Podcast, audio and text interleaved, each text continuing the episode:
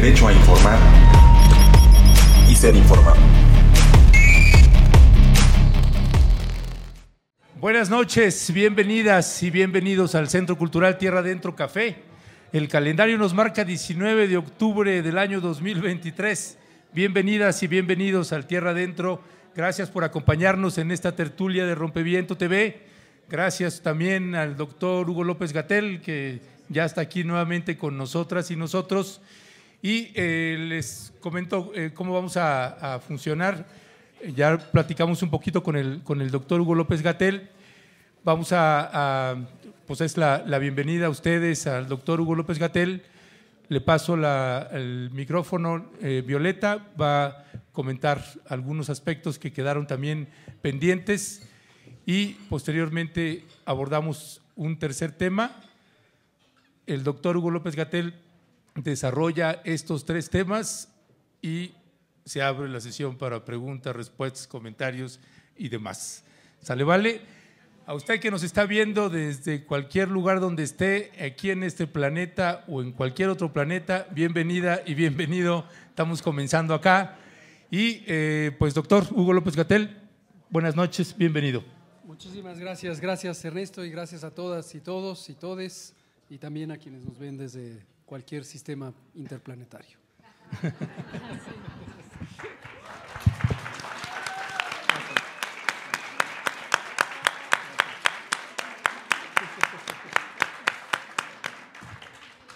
Muy buenas noches, también gracias a todos y todas que nos están acompañando aquí, a quienes nos están siguiendo por las redes sociales. Gracias, vemos muchas caras eh, conocidas y eh, algunos que se están reintegrando, otras personas que vienen desde otros países, que estamos muy contentas de que estén aquí. Y bueno, pues también muchos periodistas, eh, personas de la academia, así es que muchísimas gracias que otra vez se llenó.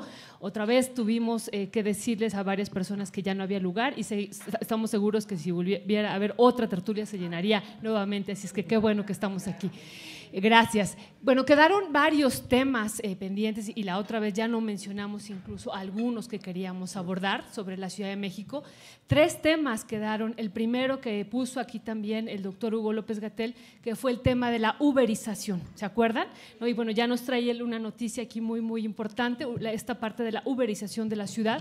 Otro tema, la de la economía del cuidado, y que hablábamos incluso de trascenderlo a esta parte de sociedad del cuidado y a gobiernos del cuidado, y ya por tercera vez, eh, lo decíamos ese día, retomando incluso la toma de posesión de Gustavo Petro, de hablar en, en Colombia de esto, ya de trascender hacia este tipo de gobiernos de los cuidados. Eso nos parece muy importante también abordarlo, y que ya lo hemos escuchado también a él en otros espacios hablar de esto, y, de esto y nos parece fundamental. Pero también hay otros temas que no los vamos a abrir, solamente enunciar, que también eh, nos parece fundamental irlos pensando y analizando. Esto que en algún momento le preguntamos al doctor, la ciudad rural, ¿no? Más del 50% de esta ciudad es rural conformada por pueblos y barrios originarios, que eso sería otro tema que nos parece muy importante, donde conviven todos los pueblos indígenas del país. ¿no? Me acuerdo cuando estaba Cuauhtémoc Cárdenas gobernando la ciudad, que creó el Centro de Atención a Indígenas Migrantes aquí en la ciudad. Bueno, el estudio que se hizo de algunas delegaciones o de la Ciudad de México, todavía en aquel momento delegaciones, por ejemplo en Iztapalapa estaban todos los pueblos de, eh, originarios del país, todos, absolutamente todos. Y en la ciudad, en, el centro de la Ciudad de México también. Entonces, ese, ese es otro eh, tema que nos parece muy, muy importante. Y el último eh, que se liga y que se desprende en dos eh, temas, que también es una ciudad conformada por mercados, incluso varios de ellos originarios, podemos decir que vienen desde la época prehispánica y que se siguen manteniendo, donde conviven las economías, que también hemos escuchado al doctor, estas economías informales, ¿no? donde decíamos no hay ningún otro espacio en el país donde el proceso de la informalidad tenga estas características como las que se viven aquí en la Ciudad de México. Bueno, son muchos temas y estamos seguros y seguras que cada uno de ustedes trae otros temas que nos parece muy, muy importante darle la palabra a ustedes. Pero bueno, con esos temas iniciaríamos, eh, habría otros, otros que ya no va a alcanzar el tiempo, que por ejemplo Armando Bartra ha insistido mucho en los orilleros, en la ciudad periférica, que no es la misma que se vive en la ciudad, en el centro, ¿no? sino en las zonas periféricas y muchos otros temas. Pero bueno, para no abusar de la palabra, le damos la, la voz al doctor Hugo López Gatel y que nos vaya resolviendo estos problemas que diría sencillitos. Ah, bueno, adelante, doctor. Este, perdón. Gracias, gracias, Violeta. Bueno, hay un otro tema que es el que también acordamos abordar con el doctor Hugo López Gatel y es eh, el dilema ético de las izquierdas en tiempos electorales o eh, es en, un sentido con signos de puntuación o sin signos de puntuación. ¿Es un dilema ético de las izquierdas? No es un dilema ético de las izquierdas son de las cosas que nos gustaría abordar con el doctor Hugo López Gatel y con todas y todos ustedes. Sabemos que eh, son temas que también pueden ser complejos por la, la posición que tiene el doctor Gatel. No nos interesa destruir, nos interesa construir, pero no hacernos tampoco como que no pasa eso, porque entonces hay que cuidar algunos sectores o actores de Morena o de la 4T este, no, vamos a abrirlo así con franqueza plena y para eso eh, tenemos preparados unas imágenes y antes de las imágenes comentar este, esta inquietud que tenemos muchas y muchos, particularmente de la izquierda, que eh, pareciera que es, eh, está planchada esta elección. si pudieran guardar silencio, por favor. Gracias, compañeras. Una, una parte que nos parece importante eh, es que muchos sectores, incluso hubo una carta que se movilizó mucho en sectores de izquierda, eh, que la firmaron, pues ya ni sé cuántos van, ahorita nos me actualizarán sobre eso, pero un posicionamiento de gente que llevamos pues décadas en estas luchas o años según el tiempo de cada quien. Y eh, pareciera una elección y una consulta planchada, donde se favorece a Omar García Harfush. Y eh, una cosa es que haya estos eh, medios corporativos que están apoyando abierta y francamente a Omar García Harfush. Y otra cosa es que también haya sectores de Morena o de la 4T, según se mire, eh, que también están haciendo lo mismo. Y eh, vamos a, que por eso queremos abordar esto. Y hay algunas señales y vamos a poner algunos ejemplos con imágenes y con un breve video.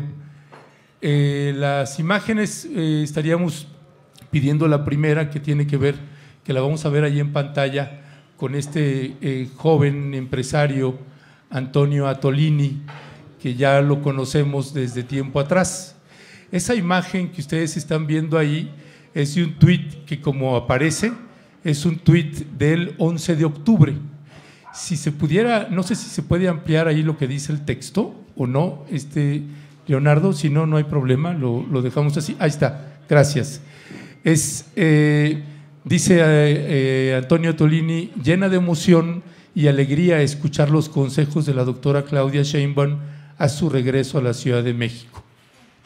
En fin, se echa un rollito más ahí Antonio Atolini con la fecha 11 de octubre y ponemos las imágenes de pues este joven que dice que está recibiendo los consejos de eh, Claudia Sheinbaum.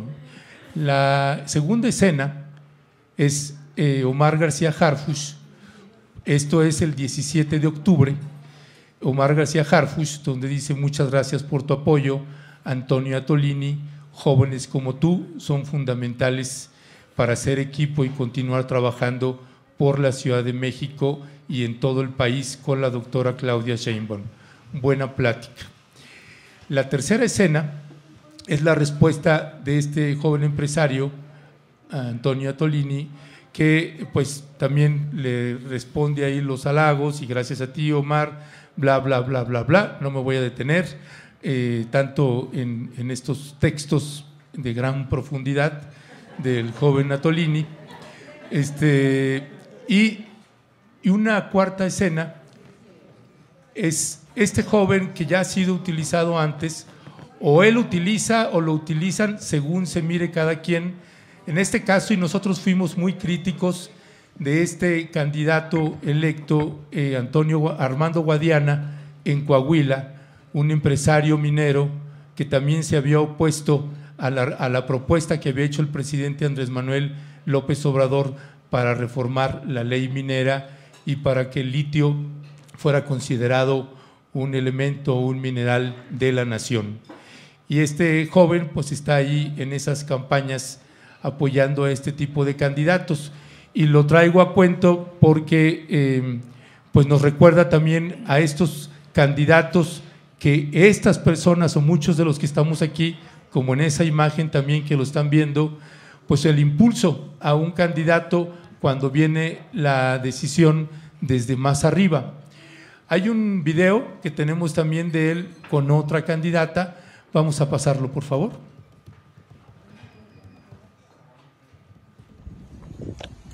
Amigos y amigas de Torreón, de Coahuila, de Nuevo León y de todo México, nos encontramos en la Sultana del Norte en el segundo día de la campaña de nuestra gran candidata Clara Luz Flores, que desde aquí está construyendo un equipo para poder transformar Nuevo León tal y como lo hemos visto todos los hombres y mujeres obradoristas que luchamos por la cuarta transformación ha resultado un recorrido fantástico con Clara Luz, nuestra candidata a la gubernatura en Nuevo León, y con todos los hombres y mujeres que la acompañan. Clara Luz, no sabes qué emoción me da estar aquí contigo. Muchas gracias, Jacqueline. Gracias a todos. Un saludo a todos. Estamos construyendo esta gran transformación con este gran equipo de las mejores hombres y mejores mujeres para llevar esta transformación a Nuevo León.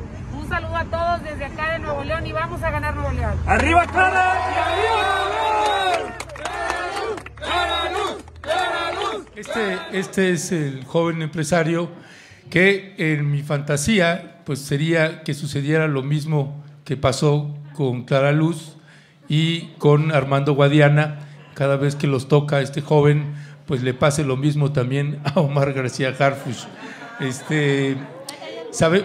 Importante ahí del video, perdón que no, sé, no lo alcanzamos a escuchar, pero en ese video, me acuerdo que incluso lo comentamos en varias ocasiones, decía no tenemos ideologías. ¿no? Entonces eso también nada más ahí para, para anotarlo y que me parece muy, muy importante. Sí, es, es fundamental también ese punto y que se manejó, pues lo importante no son las ideologías, es parte de lo que decía también Clara Luz con otro candidato del PAN que se había sumado en ese entonces.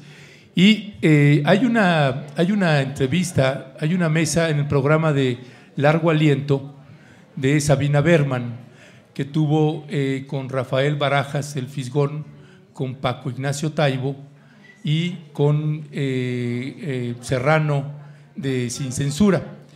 Entonces, tenemos unos fragmentos porque nos parece también importante y particularmente porque está Rafael Barajas, que es el director del Instituto Nacional de Formación Política de Morena, no es cualquier personaje dentro del partido. Y eh, vamos a escuchar, vamos a escuchar lo que dicen y a dónde se está inclinando esto y regresamos ya con el doctor Hugo López Gatel. Es decir, cuando estableces una política de apertura o una política de alianzas, siempre hay el riesgo de que haya traiciones. Es el caso de Lili Telles, es el caso de Germán Martínez, pero no me puedes nombrar tantos más dentro de este proceso. Al final de cuentas, eh, lo que sí ha ocurrido es que el proyecto sí ha convencido a mucha gente. Entonces, eh, por supuesto que hay que revisar las trayectorias, por supuesto que hay que revisar. Lo que dice Paco es correcto. Si el señor participó en un acto de represión, pues no puede estar aquí. Si el señor participa en un acto de corrupción, no puede estar aquí. Pero si el señor realmente le entra al proyecto, lo entiende, está dispuesto a cambiar y le entra, pues, tienes, pues tienes que aceptarlo, si no, ¿cómo avanzas políticamente? Sí, vamos a hablar en, en, nuestro segundo bloque sobre Clara Brugada y Omar Harfuch, inevitablemente. Tú dijiste que Rommel Pacheco era un traidor a la patria y lo dijiste muy alto y muchas veces. ¿Y ahora qué? ¿Ya es de tu, del partido al que favoreces tú? Eh, pues es que ese es precisamente eh, el, el, tema, ¿no? Eh, dice Paco y lo dice bien. En el momento era traidor a la patria. Que cargue él con su pasado, ¿no? Pues tú. Sí. sí, o sea, porque en este debate, sobre todo en redes, es, pues si tú un día le llamaste traidor a la patria, ahora vas a criticar a Claudia. Pues no, porque el momento político, el momento histórico ha cambiado. Bueno, pues si realmente quieren llegar al plan C, se va a tener que pensar de- en, otras, en otras formas, en otras maneras. Y, y te voy a poner un... te- Estudiamos el caso de Rommel Pacheco. A mí, Sí. por supuesto, me parece que lo que hizo Rommel Pacheco al votar a- en contra de la reforma eléctrica de Andrés es inaceptable. Eso fue un... e- e- Eso estuvo pésimo, en fin. Sin embargo, ahorita, a través de Rommel Pacheco, cuando existe la amenaza de que un sector de diputados de Morena rompa con el... eh, eh, rompa con el pacto y Los vote en contra del presupuesto, pues sí, te, te te cambia totalmente el panorama dentro de la, de la Cámara de Diputados. Tiene otra lectura.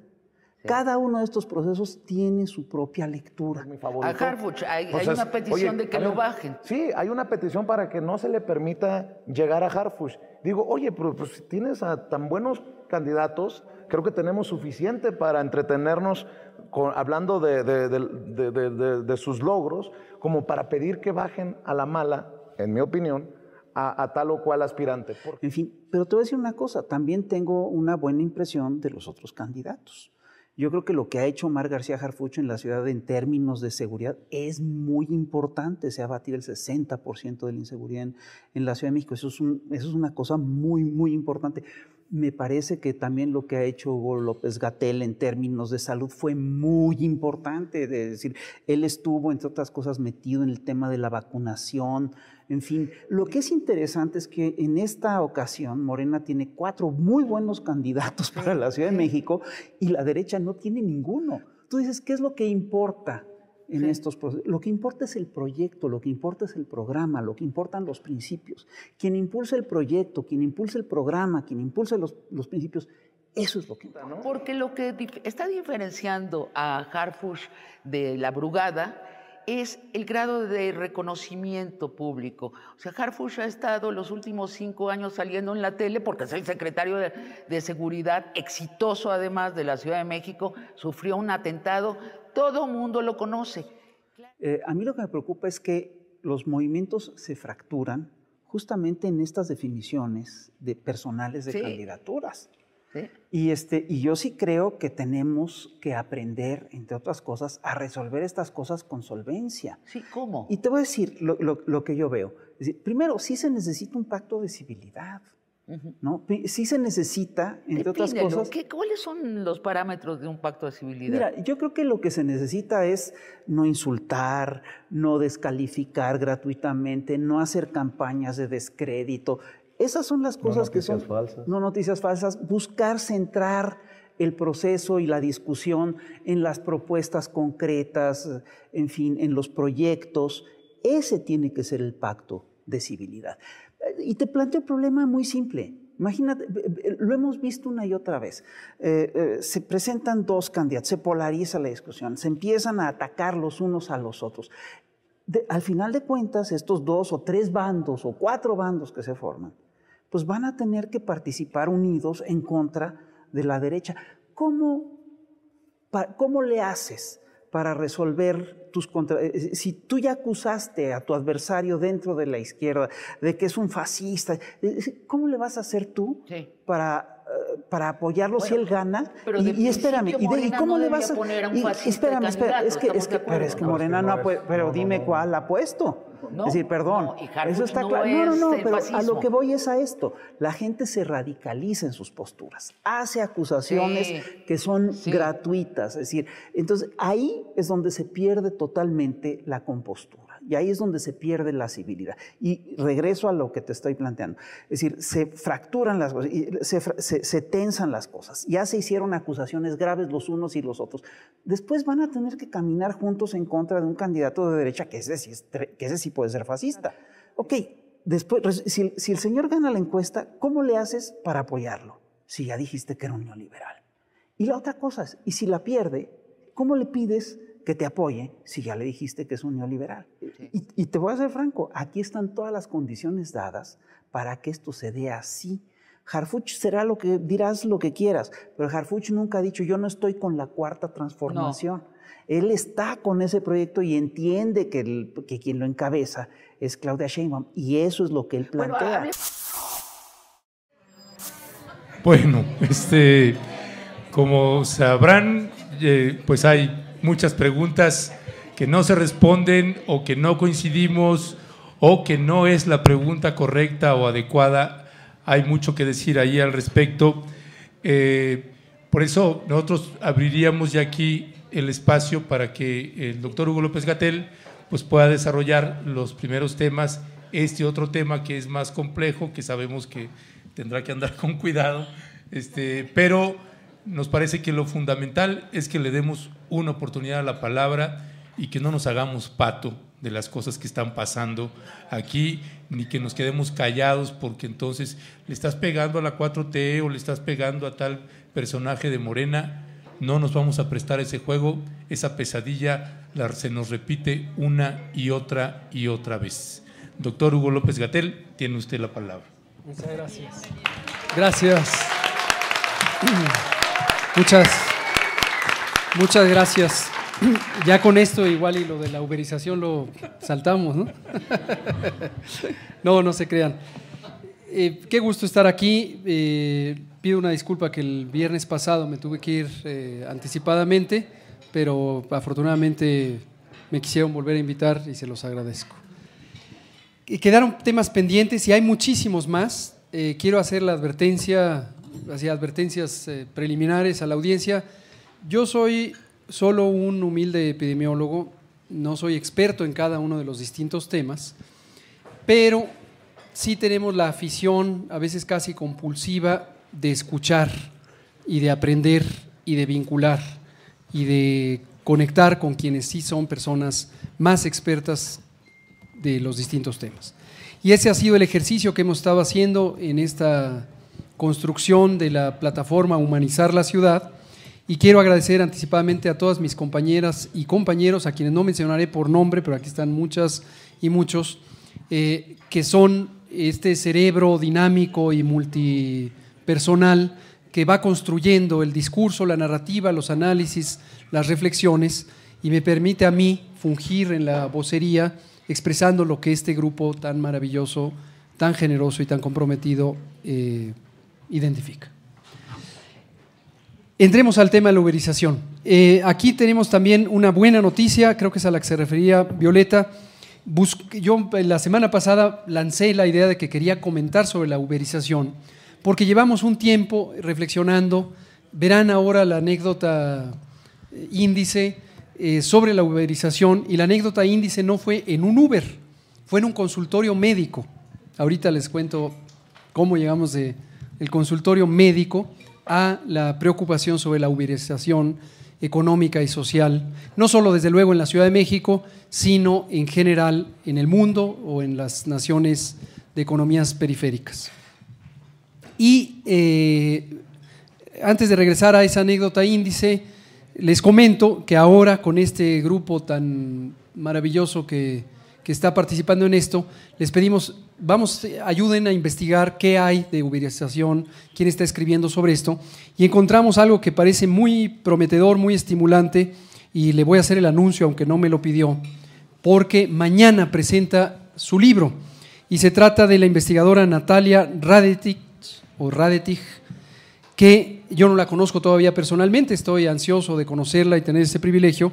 Entiendo que ella es investigadora del Instituto de Investigaciones eh, de la UAM Iztapalapa, de la UAM, gracias, gracias. A punto estuve de adscribirla a otro lugar. Lo que pasa es que presenta su, su libro en el Instituto de Investigaciones Sociales de la UNAM, allá en la ciudad de los Pitufos, y el libro se llama Capitalismo, con doble P. Aquí lo presento para hacer el anuncio completo. Un zoom, por favor. Capitalismo de Natalia Radetich, eh, siglo XXI Editores, y es Capitalismo, la uberización del trabajo. Y este es un ensayo económico y sociológico formal que incluye una gran investigación documental, pero también investigación de campo durante tres años, entrevistando a personas eh, conductoras de Uber y otras personas ligadas a la economía de Uber.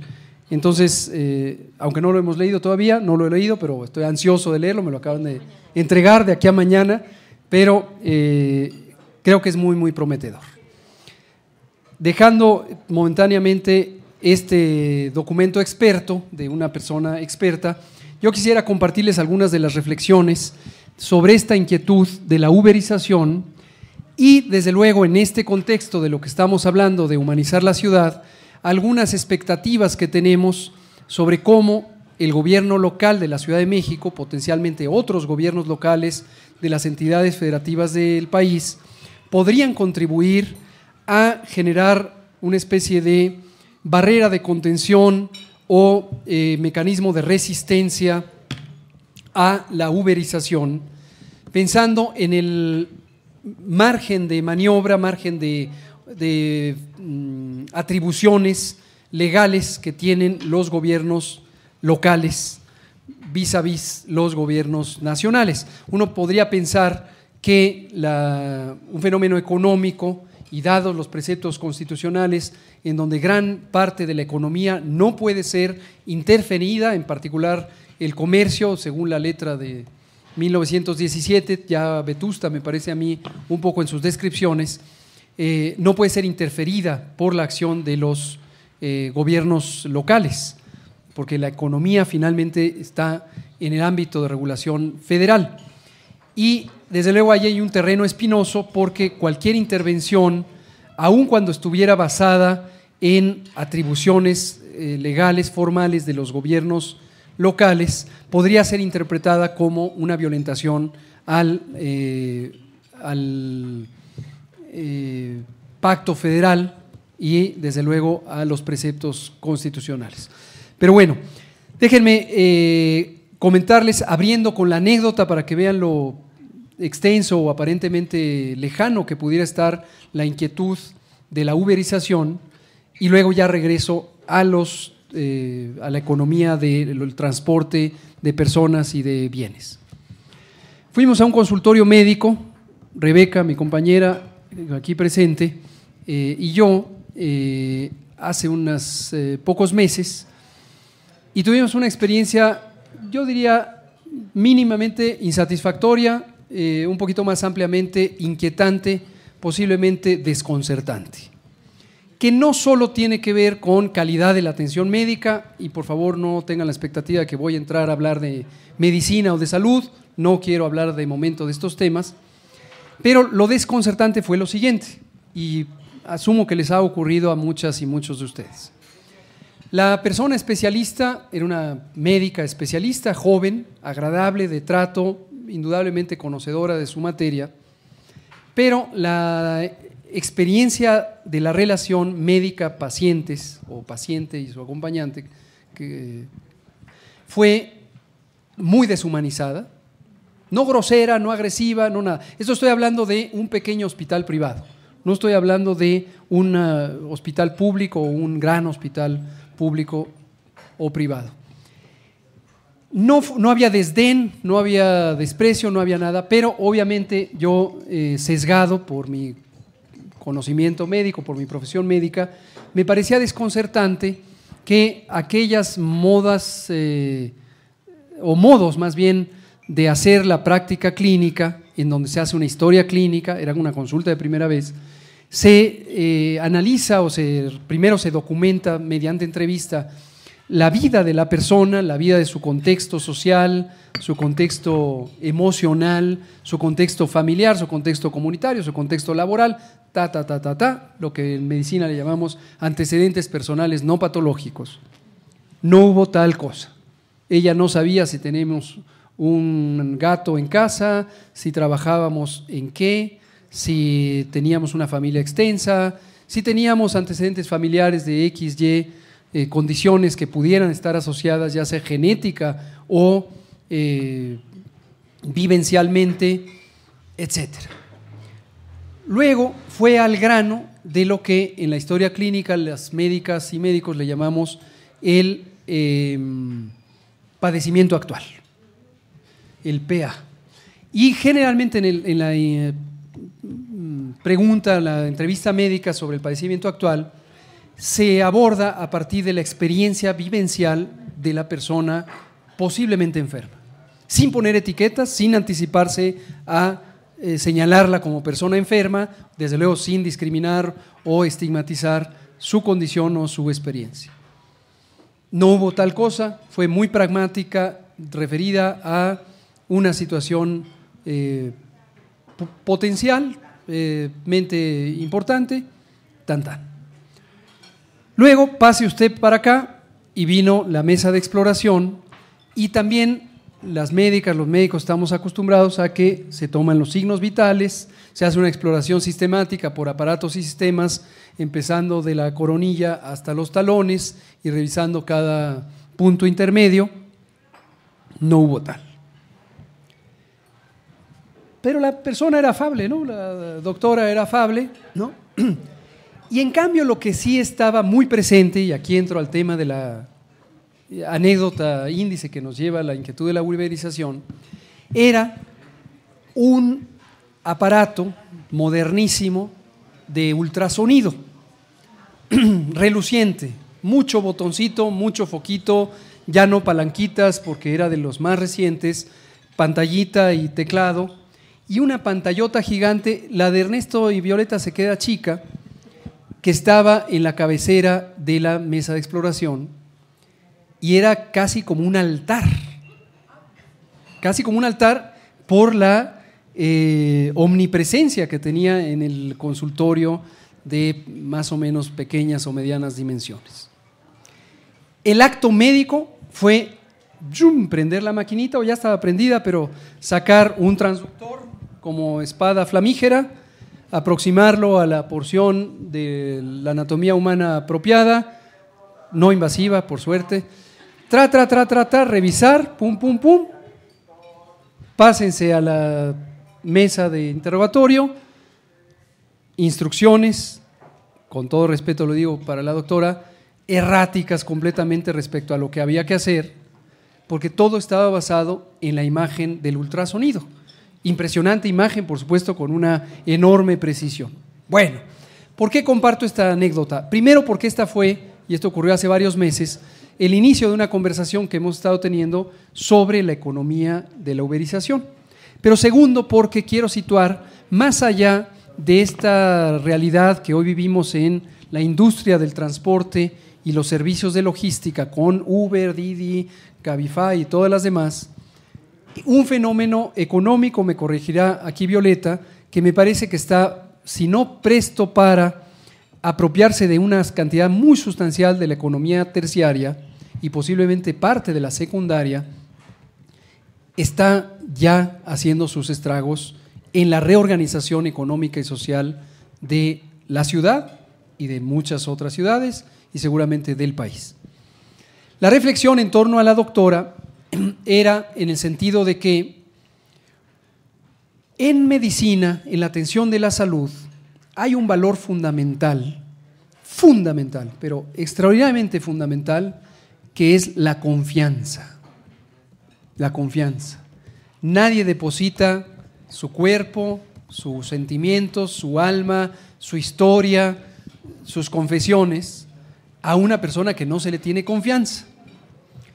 Y Posiblemente el lugar que ocupa la confianza en la medicina, en la práctica de la atención, es del mismo nivel de lo que en su momento, eh, antaño y hoy todavía en las culturas que se preservan eh, con la medicina alternativa y otras prácticas de sanación, a la que se le puede depositar al chamán, o en las religiones a la que se le puede depositar al párroco, cura, rabino, eh, etcétera, etcétera. ¿no? Así de preponderante es el tema de la confianza en la medicina. Y el punto que observábamos aquí o tratábamos de inferir aquí es cómo en la economía de la medicina contemporánea en un hospital privado, por chiquito que este era, se ha desplazado lejos de la persona que estudió medicina y en este caso era una mujer joven, pero que ya había estudiado una especialidad y una subespecialidad era una mujer indudablemente talentosa en el universo académico. Pero ella ya había decidido renunciar a la confianza que deriva no solamente de la manera de tratarnos, sino de los múltiples títulos que tenía pegados en la pared y que obviamente suelen ser en la economía del cuidado de la salud uno de los elementos persuasivos que sitúan la confianza y por lo tanto sitúan lo que en la medicina privada le conocen como el mercado de la atención. Palabra que me parece abominable porque desde hace mucho tiempo convirtió un derecho humano fundamental en una pieza de mercancía. Pero el punto es que ahí estaba, ante nuestros ojos estaba esa renuncia, ese desplazamiento de la confianza. Indudablemente a la doctora le había costado mucho trabajo, dinero y tiempo, había tocado invertir su propia vida en formarse, pero ahora la pieza del altar es la que absorbía esa confianza. Entonces el punto aquí que conecta con el tema de la uberización es la tecnificación o la tecnologización, sobre todo tecnologización electrónica, de esa confianza. Vean de qué manera. Un aparato de ultrasonido no es que reproduzca la realidad. Si alguien hace una incisión y eh, explora la cavidad abdominal o cualquier otra cavidad del cuerpo, puede tener una apreciación directa por su eh, aparatos visual eh, de la realidad. ¿no? Y obviamente si se toma una biopsia, se va con la persona patóloga, se analiza el, eh, el mundo tisular, el mundo celular, etc. ¿no? Pero los medios de diagnóstico por imagen, las radiografías ya más ancestrales, el ultrasonido, la tomografía, la resonancia magnética, el PET, etcétera, lo que tienen es una combinación de una percepción electrónica a partir de un transductor, un, elemento del aparato que detecta señales, en este caso de sonido, es como un radar, manda una señal de sonido y detecta una respuesta, lo que choca con, algo que es eh, sólido se detecta en una señal blanca y lo que no choca, que es líquido, se detecta como de color negro. Pero la clave está en el software pácatelas. Porque el software es este cerebro virtual insertado en el aparato, se programó una computadora para interpretar las densidades sonográficas como formas, como densidades de tonos grises y eh, en distintos elementos de la escala de gris o incluso de color, por ejemplo, en ultrasonido Doppler. No quiero abrumarlos con tanto detalle tecnológico, sino regresar al punto de que, ¿y quién hizo el software? ¿Quién hizo el software? No lo hizo la doctora, evidentemente, no lo hizo, o no sabemos si lo hizo, un cónclave de personas expertas en física, en óptica, en cibernética y en medicina. Lo hizo, entonces volteamos al altar y ahí estaba el medallón eh,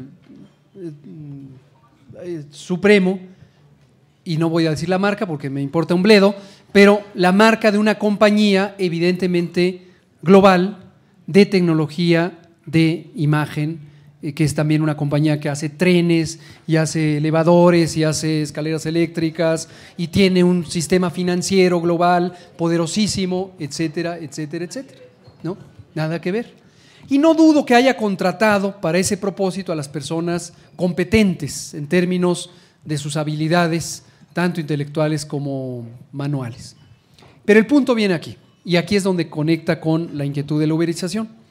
El fenómeno que desde nuestro punto de vista apreciamos o inferimos es un fenómeno de expropiación, es un fenómeno de acumulación, a partir de usurpar un valor el valor de la confianza. Porque cuando hemos leído qué reglas técnicas y qué equipos eh, profesionales utiliza esta compañía o la otra o la otra. Yo personalmente, miren que me dedico me dedicaba a la medicina, nunca me he puesto a leer quiénes son las personas eh, profesionales de la física y de todo lo demás que trabajan para esa compañía. No sé si alguien lo sabe y nos devela el secreto. Pero vamos ciegamente a que nos atienda la persona médica, depositándole a ella o a él la confianza basado en los títulos. Y ahí dice, por mi raza hablará el Espíritu, y dice, casa abierta al tiempo, y dice todo lo que sea necesario. Y nuestra confianza está basada en una patente profesional, que es eso, más la cédula profesional, del Estado mexicano, ¿no es cierto? Pues no. Hoy nuestra confianza, porque a quien le depositamos la confianza, a su vez, ya la endosó, bueno, decíamos la endosó literalmente, porque seguro esta médica joven se, está en una deuda bancaria para poder pagar esa nave espacial, ¿no? Y ese es el punto. Consideramos que este elemento clave del desplazamiento del valor relacional, que en este caso es la confianza como valor supremo, está ya expropiado. Pero peor aún, no solo está expropiado, sino está literalmente entregado por, en este ejemplo, en esta vivencia, por una comunidad profesional que estimula esa renuncia. ¿Por qué razón? Porque nos imaginábamos a esta doctora, afortunadamente se me ha olvidado el nombre, este, en el siguiente congreso de la profesión, yendo a pues promocionarse, a lucirse de su trabajo, a lo mejor a presentar un trabajo académico basado en unas imágenes magníficas de ese aparato enigmático, y entonces está permeando la psique, la actitud, la percepción de todo su gremio.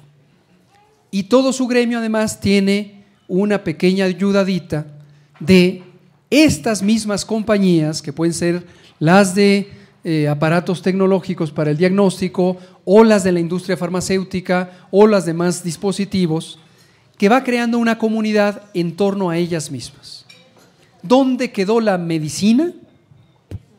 ¿Dónde quedó el humanismo médico del que nos hablaba, qué sé yo, Pérez Tamayo y el maestro Subirán? ¿Quién sabe? Ya no importa, porque lo que luce, lo que es impresionante, es este elemento tecnológico. Punto y aparte, la uberización.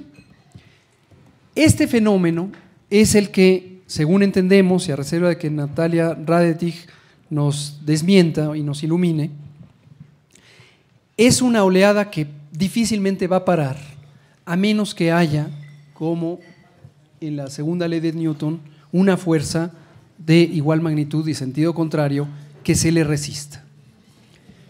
Lo que está ocurriendo es un proceso acelerado de expropiación de bienes, de recursos y de valores de una sociedad que es económicamente dependiente, subordinada a las economías globales donde se fabrican todos estos aparatos. Y en el caso de Uber, creo que todo el mundo conoce las generalidades de cómo funciona, lo que se aprecia es un fenómeno donde los elementos materiales del servicio, que es transportar a las personas o transportar a los objetos, están aquí. El elemento material fundamental, hasta que no sean todos los coches autónomos y gobernados por Google que se manejan solos, ojo que ahí viene, el elemento material principal lo pone una persona de carne y hueso que se despierta temprano a las 4 de la mañana, que necesita una subsistencia material, que trabaja de sol a sombra y que está entregando los minutos de su valiosísima vida lejos de su familia, lejos de sus, el cuidado de su salud, y de su recreación y de su construcción como persona al servicio de un ente anónimo, como lo es el aparato, la compañía que hace el aparato de rayos X o de ultrasonido, que está en California y que son presumiblemente un grupo de personas jóvenes que supieron armar el software apropiado para articular a una comunidad que no se pudo articular o no se supo articular o no se quiso articular o que le impidieron articularse. Cualquiera de las anteriores o todas las anteriores.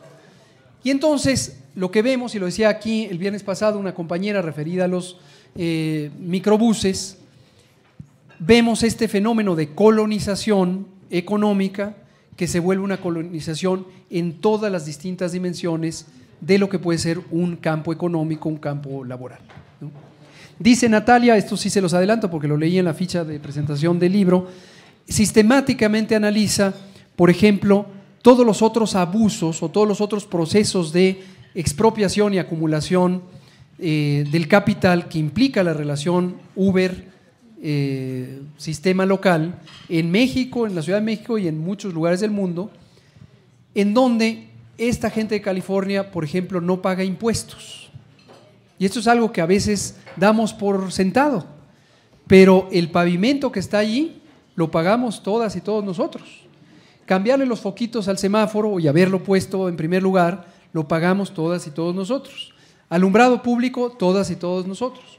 El salario del agente de tránsito que está ahí en la esquina, también explotado, también de sol a sol y también con un salario bajo, lo pagamos todas y todos con nuestros impuestos. Y estas compañías están llevándose una porción importantísima del valor agregado, producto del trabajo, y también evadiendo pagar impuestos. ¿no? Y hay otros aspectos que menciona Natalia, ahora mismo no los voy a recordar, de cómo hay una expropiación casi automática del valor de esta industria, del valor del trabajo, sin ningún contrapeso, sin ningún contrapeso. Ah, bueno, un elemento es el, el instrumento primario, el medio de producción primario, producción de servicios de transporte, es de las personas conductoras. Y la gasolina, el aceite, las llantas, las reparaciones, el desgaste, el riesgo, el riesgo eh, no solo mecánico, sino el riesgo de una colisión que pudiera causarle un daño al conductor, no lo pagan estas compañías. Nos dice Natalia, es una relación laboral casi análoga a las del capitalismo del siglo XIX. Volvemos a explotación intensiva, no solo explotación extensiva, a partir de un modelo económico absolutamente asimétrico, en primera, entre países, la metrópoli del capitalismo y las economías periféricas, y en segundo lugar, hacia las relaciones entre el capital y el trabajo. ¿no? Termino diciendo que visualizo que sería relevante desde el punto de vista de una aspiración de humanizar la ciudad. Y esto lo discutíamos, dicho sea de paso, en un foro que tuvimos con personas trabajadoras hace unos pocos días, al que asistió un compañero que eh, trabaja Uber y que ha sido uno de los promotores del sindicato de trabajadores de aplicaciones móviles de transporte, no solo Uber. Considero que es impostergable la intervención del gobierno. Impostergable. O sea, me parece casi absurdo que el gobierno no intervenga cuando está ocurriendo esta atrocidad social y económica, cuando está ocurriendo esta invasión a la soberanía y cuando está habiendo una expropiación neta de capital de un país al otro o de la ciudad al país y al otro. ¿no? Entonces, desde luego, como dije la vez pasada, no podemos anticipar propuestas concretas porque cometeríamos un delito electoral, pero sí consideramos que una intervención sustantiva incluiría al menos la formulación o la promulgación de una reglamentación específica, estaríamos hablando de eh, algo análogo a leyes de eh, de la economía de las aplicaciones o por cada uno de los sectores leyes apropiadas para equiparar al menos las relaciones laborales con los mínimos garantizados por la Constitución mexicana y en el caso de la Constitución de la Ciudad de México, que es más avanzada aún de esta Constitución. Segundo, regular la economía para que no haya una competencia desleal de manera natural desde el inicio y equiparable con la economía, por ejemplo, de los taxis, de los micros, etcétera, etcétera. Tercero, incorporar un elemento de fomento económico o de modulación económica que puede incluir, entre otras, incentivos y también, por ejemplo, fiscales o incentivos financieros directos y también eh, contrapesos eh, que pueden ser fiscales o pueden ser tarifas o pueden ser regulación de modos de operación, horarios, lugares, etcétera, que tenga una carga análoga para las aplicaciones móviles a lo que es para los otros tipos de transporte. Desde luego garantizando que ese elemento no recae sobre los hombros de por sí sobrecargados de las personas conductoras, los transportistas y sus familias. Entonces, eso es lo que quería comentar eh, al respecto. Primer tema. Bien. Gracias.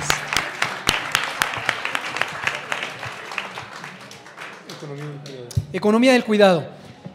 Yo sé que estamos esperando llegar al tercer tema, así que en este seré más sintético.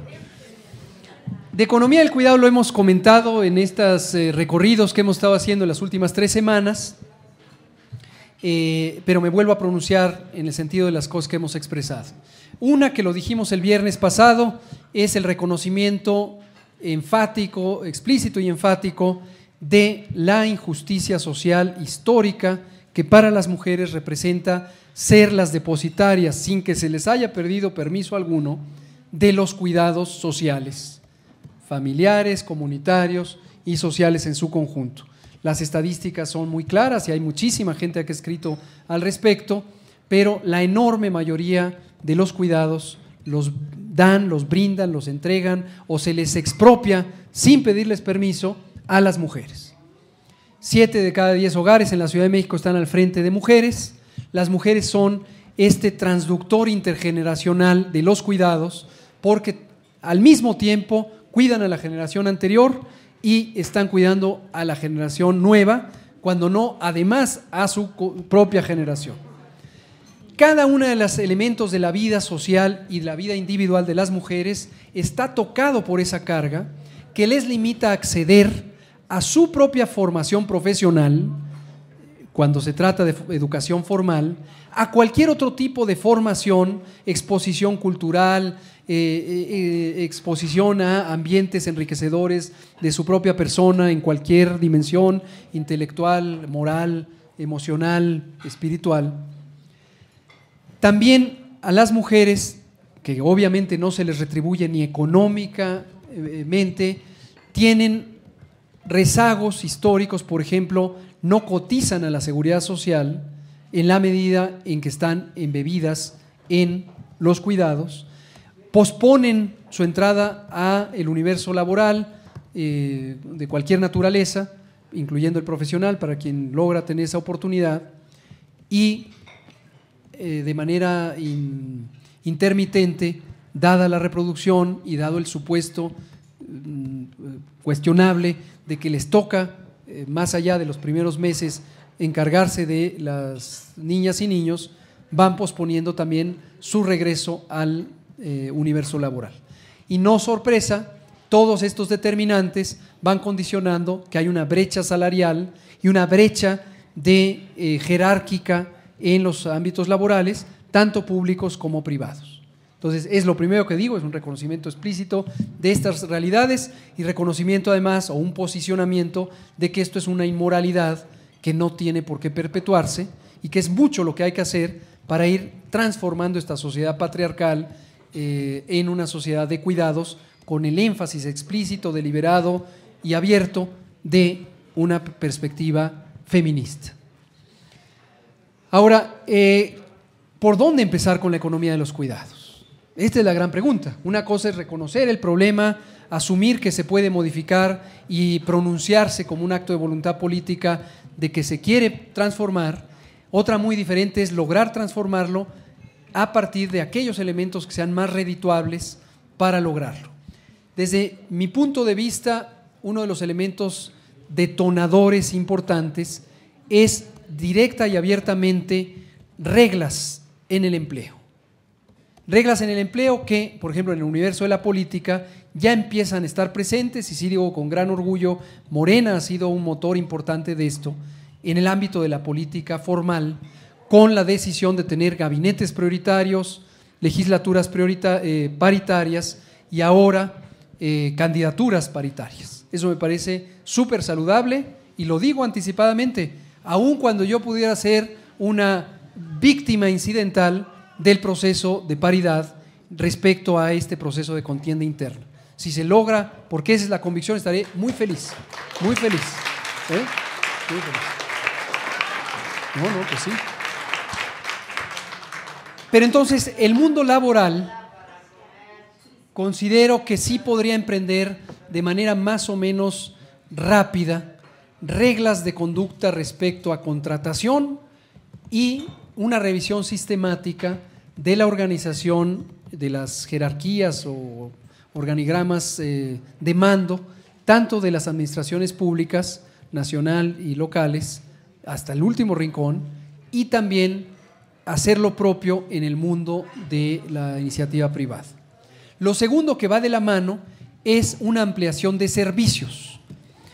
Desde luego en este régimen de seguridad social tan eh, progresivamente limitante que tenemos desde el neoliberalismo, en donde se ha achicado la seguridad social a la protección financiera y a la procuración de algunos servicios como los de atención médica, pero que se han quitado muchos otros, como los de la oferta cultural, la, oferta social eh, y varios otros, tendríamos que retomar sobre ese modelo de seguridad social solidaria y eh, también integral, y tomar como prioridad a las mujeres en ese proceso.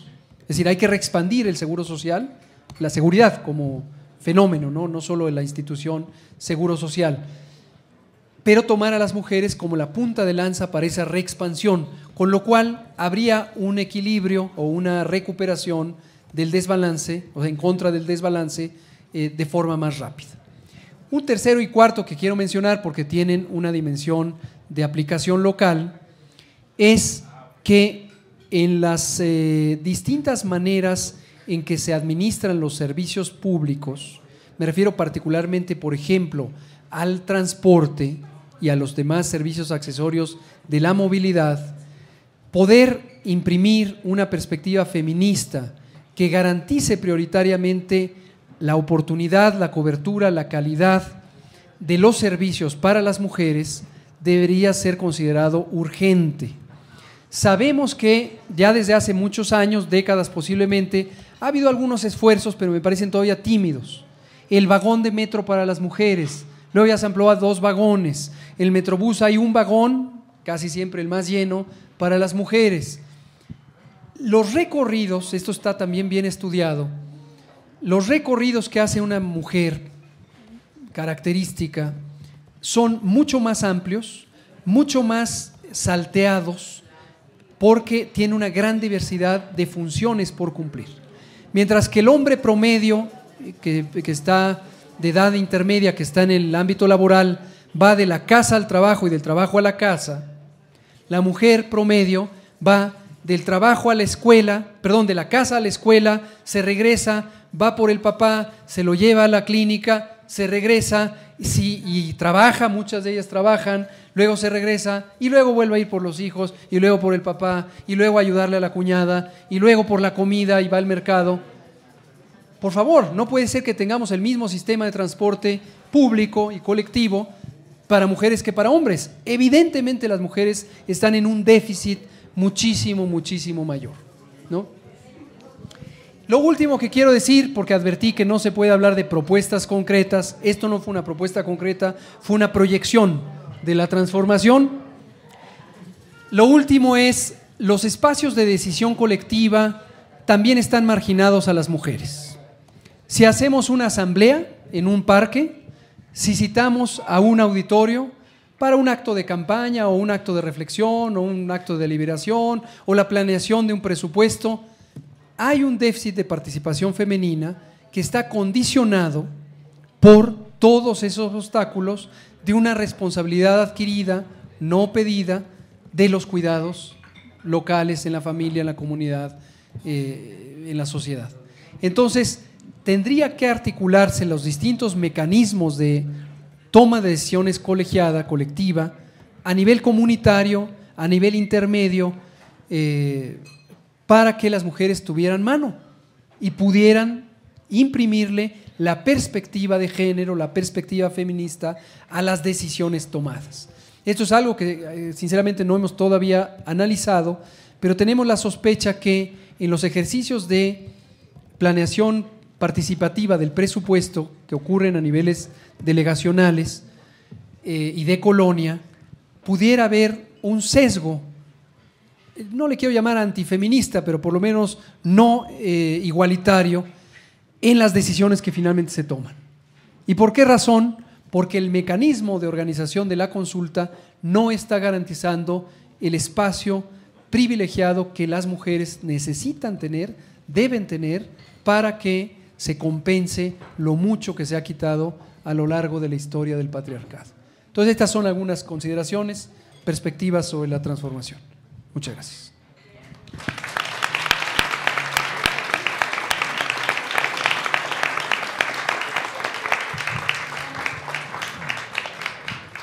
Bueno, eh, está el, otro tema, el más complejo, eh, así que si les parece y, entendiendo ahorita un poco lo que señalaba eh, el doctor Hugo López Gatel, abriríamos el espacio también para que pues, ustedes puedan hacer preguntas y comentarios. Les pediríamos brevedad para que alcancen más personas, porque la vez pasada algunos se tomaban un poco más de tiempo y se quedaron muchas personas con la mano levantada. Ok, iríamos con... ¿Quién? Allá, una. Ok. Y después dos, dos y tres. Y luego ya sería la cuarta por allá.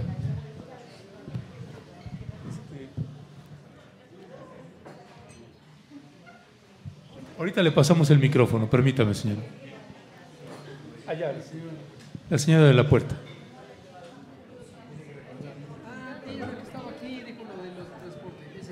usted ya había participado la vez pasada, ¿verdad? sí. Ok. Me acuerdo bien Buenas noches. Bueno, pues a riesgo de parecer repetitiva, pero por la confianza que el doctor me merece. Gracias. Gracias. Eh, pues yo lo que quiero refrendar en este caso, manifestar que mi tema sé que incomoda, viéndolo desde el espectro electoral. También entiendo que mi asunto se invisibilice por este motivo y por ser aparentemente una pequeña población en un universo plagado de conflictos. Los microbuseros piden una pizca del presupuesto para que no se les excluya para que no queden como los expulsados, como los despojados, y que alguien ponga el ojo para evitar ser consciente o inconscientemente partes de esta legión de los fantasmas de Juan Rulfo. Yo sé que ustedes me entenderán. Legalmente no hay responsabilidad para con ellos, moralmente tampoco, Después de 40 años de servicio de transporte público en esta gran ciudad, fueron o son empleados de esta Ciudad de México. Es, es la Secretaría de Movilidad e integrantes de FIFINTRA quienes deben de responder, quienes deben de otorgarles esa salida con honor. Esa es nuevamente mi petición. Gracias. Muchas gracias, señora. Gracias. Eh, iríamos la segunda, es con usted. Esa sería casa, por favor. Muchas gracias, Cecil.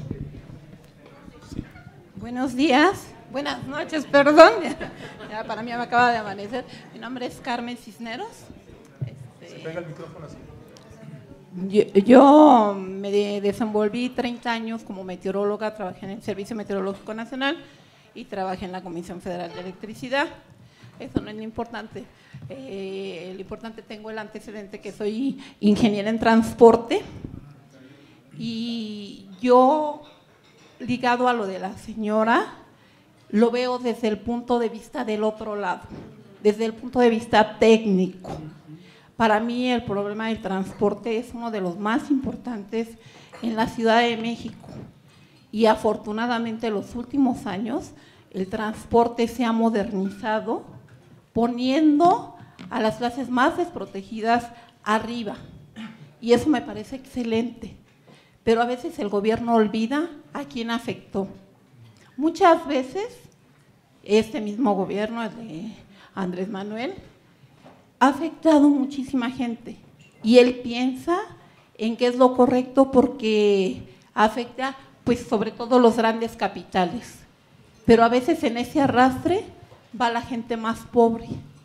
Y entonces yo no soy partidaria de que les devuelvan las concesiones a los metrobuses, porque esta ciudad ya no lo soportaría. Será un caos. Sin embargo, siempre que yo le quite el trabajo a una persona, por bien de la comunidad, yo tengo que ver la forma de resarcir ese daño. Eso es en cuanto a una cosa. Ahora, yo lo que he visto del transporte es que para la planificación del transporte se hacen líneas de origen-destino, haciendo una encuesta de dónde sale la gente hacia dónde va. Y lo que se ha hecho en los últimos años casi es ver de traer a la gente de las partes más lejanas hacia una periferia, hacia Santa Marta, ya los traigo porque el cable bus, que está muy bien. Pero ¿qué pasa? Yo hago que la gente haga un transborde, haga otro transborde, haga otro transborde. Entonces la gente sigue invirtiendo muchísimo tiempo en traslados. Cuando si yo tengo una gran cantidad de gente que viene del oriente y viene al poniente, lo obvio sería poner un transporte de oriente a poniente, directo. Y eso beneficiaría mucho. Y a todos los hacemos pasar por el centro y de ahí lo distribuimos. Y entonces tenemos un centro muy saturado. Eso es en cuanto a una cosa. Por otra parte, este, yo quiero decirle que aquí esta comunidad de rompimiento, porque yo me siento parte de la comunidad de rompimiento, somos gente consciente con una actitud social. Y eso es lo que nos rige. Entonces somos gente crítica, pero gente que reconoce el trabajo. Entonces estamos de ambos bandos y a veces estamos de un lado, pero criticamos el otro. Y eso nos es muy importante. Lo más importante para esta gente que estamos aquí son las clases más desprotegidas y una conciencia social y cultural de las cosas porque todos necesitamos a gente profesionista en los tiempos, en los eh, puestos adecuados. Pero nunca olvidar a que por beneficiar a, a lo mejor a una gran mayoría, estoy afectando a algunos cuantos. Si yo los afecto como gobierno, también tengo que responder por ellos. Y en eso hemos padecido también la modernización supuestamente del, del sistema de salud, ha afectado a mucha gente. Y dicen, bueno, es que mientras se moderniza, ni modo no hay medicamentos. Y hay gente que se le ha muerto sus familiares. Y eso no creo que sea lo correcto, ¿no? La verdad es que nos duele como personas. Yo ahorita en los últimos meses he padecido la enfermedad de un hermano y duele cómo lo tratan a uno.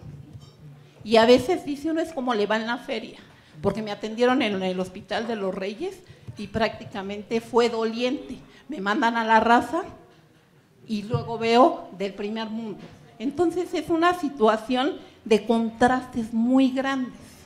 Pero para que yo llegue a la raza, ¿qué tuve que hacer para que me atendieran ahí? Mientras ya me dieron mil patadas. Entonces es lo que yo quería demostrarle también. Soy amiga de una compañera que fue de usted de la escuela, se llama Isla Contreras, doctora. Y esa amistad de 40, 50 años que tengo con ella, me ha hecho entender que los doctores tienen una gran conciencia social. De hecho, no tienen casi vida propia porque viven para las necesidades de los demás y eso yo lo agradezco enormemente. Es todo, doctor. Muchas gracias, muchas gracias. Sería tres, por favor. Aquí con el caballero y luego con la... Bueno, buenas noches, eh, doctor Gatel, eh, me da gusto verle. Yo soy Edgar Ruiz, trabajo en Senaprese, en Urgencias y Desastres, desde hace 25 años, ahí es parte del Sistema Nacional. Eh, yo tengo en principio un agradecimiento doble y desde adentro, como le comentaba hace rato, y tengo una pregunta que es cuasi personal, pero aterriza en, lo que estaba mostrando los videos. Eh, sobre Harfush y, estas cuestiones. Y finalmente tengo una, pregunta eh, sobre un par de, temas técnicos que tienen que ver con la ciudad. Voy a procurar abreviar. Primero, eh, yo conozco su trabajo desde que estoy en la Secretaría de Salud, hace 25 años. más o menos ha sido un, paralelo eh, de, de venires y a diferencia de usted, yo no tengo un lenguaje propio ante las autoridades y, suelo decir yo no soy el doctor Gatel y suelto el, improperio, ¿no? Eh, hemos padecido eh, al doctor Fren, a Chenstorinsky Minsky, al doctor Narro vestido de botarga cuando todos pensábamos que tenía cierta dignidad. Este, yo le quiero preguntar a usted cómo sobrevivió a esto y no se hundió en el mar de lodo como un servidor en la Secretaría de Salud, que eh, yo acabé con un burnout horrible. La pandemia me la viví en el, en el Hospital General atendiendo personas, eh, fue eh, brutal y lo que le quiero agradecer como, como primera parte y desde adentro, como le comentaba, no ignorando todos los pormenores y por mayores del, del sistema, eh, es que si hubiera estado, no sé, se me ocurre algún Betancourt, algún eh, compañero de estos, no lo hubiéramos brincado. Eh, diga lo que diga el, status quo, yo creo que sin la intervención de usted, del equipo, en general sé que, sé que cada uno de nosotros tenemos detrás a más personas, esto no hubiera sido posible. Me extraña la actitud, no me extraña y no la actitud de personajes como Jalife, me extraña la, actitud de varios este, colegas que, denostan cuando jamás se han parado del escritorio y yo llevo veintitantos años en campo, ahora en la privada, pero, pero yo le quiero dar un, agradecimiento como personal de salud y como población. realmente sin usted no, no tendríamos este país sobreviviendo. Ajá. Esa es, una parte. El segundo agradecimiento es en cuanto a la campaña que está haciendo.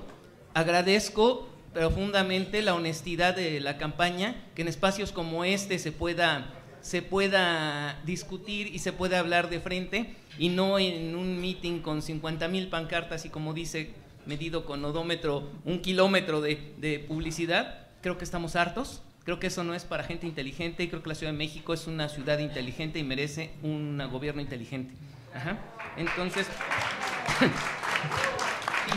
y, y, sobre este mismo tema, eh, preguntando cómo sobrevivió, eh, eh, de manera muy personal se lo pregunto cómo, cómo soportó todo esto, de, todo esto de venir a la Secretaría de Salud. ¿Cómo vamos a sobrevivir en la Ciudad de México si usted llega a, ser gobernante de la Ciudad de México? En tanto, este pragmatismo que estamos este, escuchando de los representantes más constrictos y rojos de, nuestra, de, nuestra eh, movimiento. Eh, cuando yo recuerdo una anécdota de, no sé si así ha sido real o no, de Fidel y el Che, que Fidel va al Vaticano y le dice el Papa, Fidel, no más sangre, habla Fidel a, Cuba y le dice al Che, Che, no más sangre. Le contesta el, Che, pues manda más cuerdas, ¿no? Porque se mueren, se mueren los traidores, ¿no? hasta dónde vamos a ser pragmáticos, hasta dónde vamos a, permitirnos eh, que nos infiltren Sandritas Cuevas este, y, demás personajes eh, bajo, su, bajo su venia, eh, dado que ha sobrevivido y sobrevivió y vemos el éxito en términos claros, tal como se anuncia con, con Clara Brugada, que tiene las utopías y que son innegables sus éxitos, es innegable el, éxito que se tuvo en la pandemia, eh, bajo esta misma premisa, bajo esta misma dirección y esta misma inteligencia, que hasta dónde llega el pragmatismo con, su administración.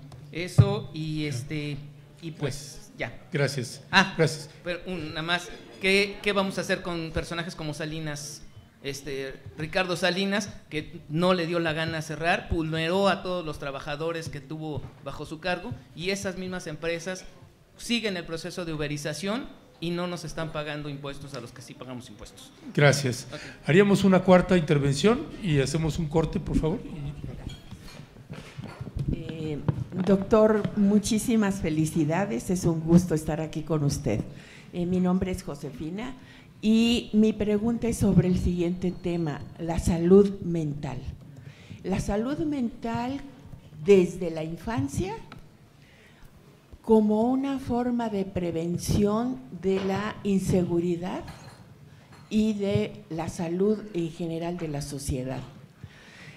Los niños y los adolescentes son los más afectados con la violencia, con la injusticia y no tienen eh, voz ni voto, ni saben ni nadie en la mayoría de los casos sabe orientarlos.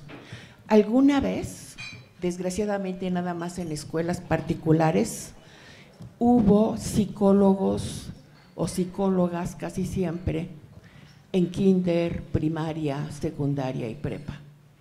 Estos psicólogos eh, cada determinado tiempo hacían reuniones con los padres para ver la forma, para ver qué problemas presentaban los hijos y cómo resolverlos.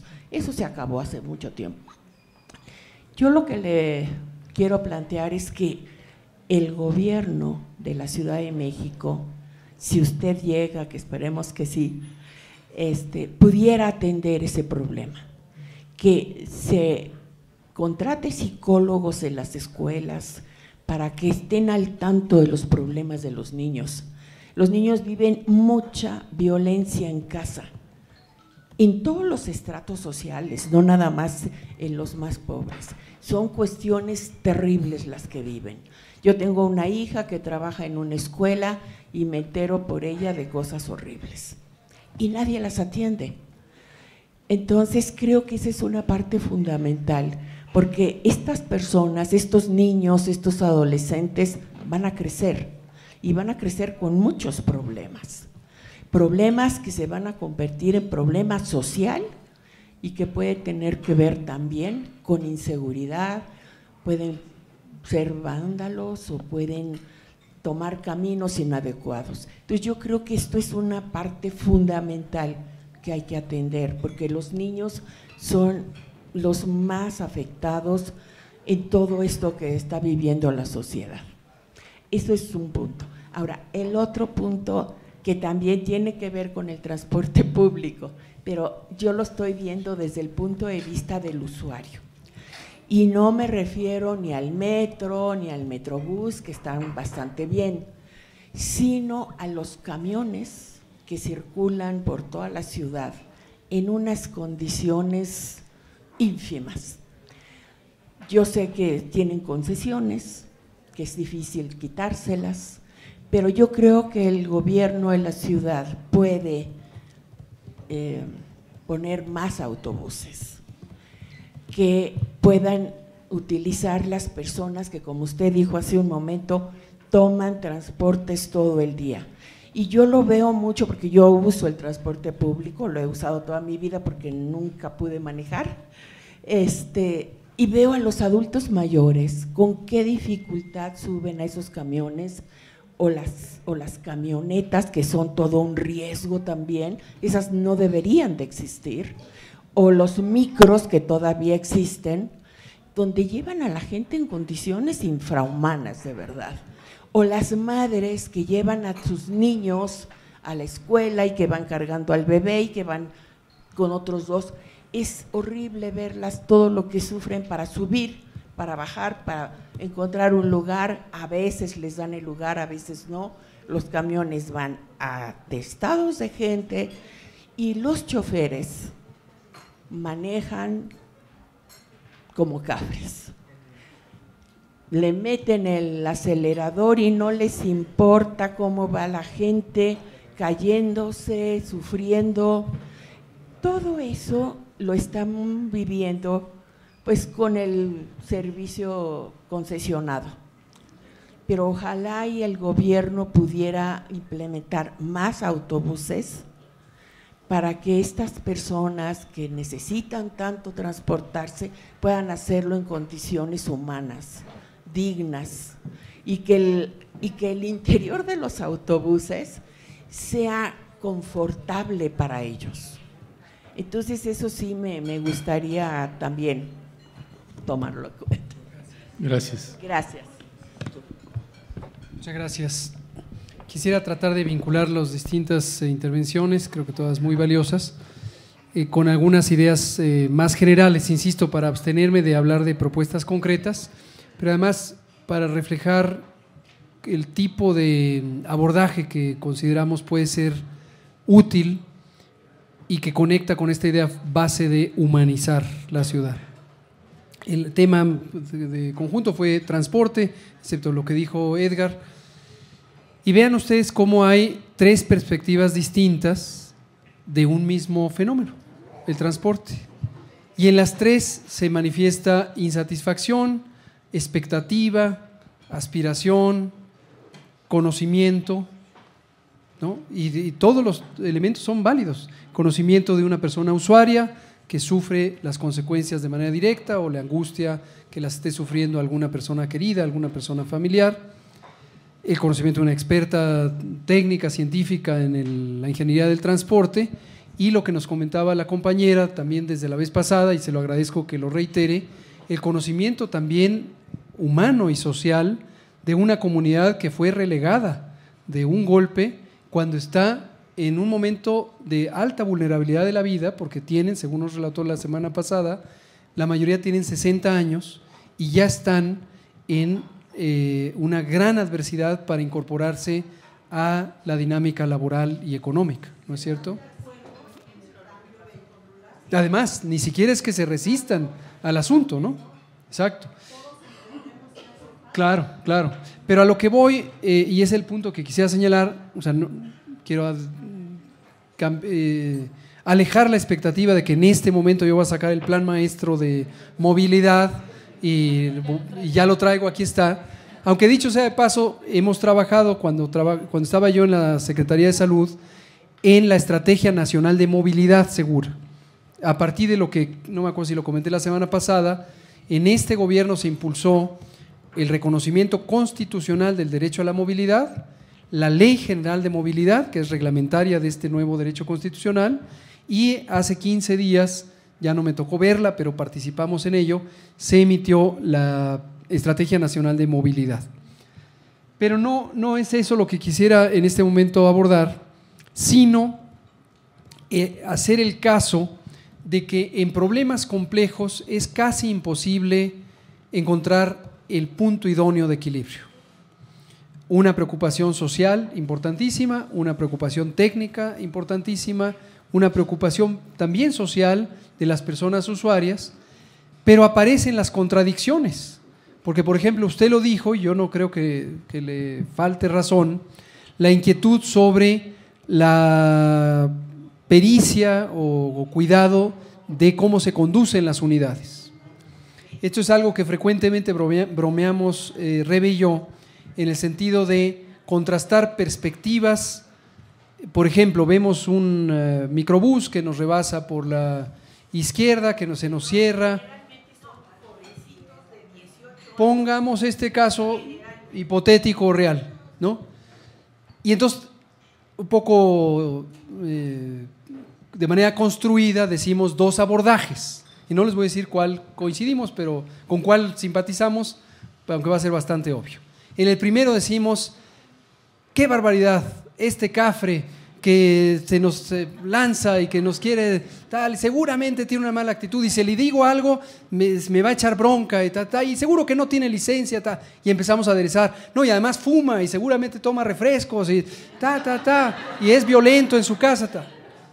Pero después súbitamente paramos, es una broma que tenemos cotidiana, y decimos, este compañero trabajador, joven que no ha tenido la oportunidad de una educación formal en X, Y aspectos, que el sistema no le está brindando una educación técnica sobre la conducción del autobús, porque seguramente no hay un programa de entrenamiento técnico para operadores, por lo tanto él se tiene que subvencionar con su vida o su trabajo o financieramente cómo aprende a manejar.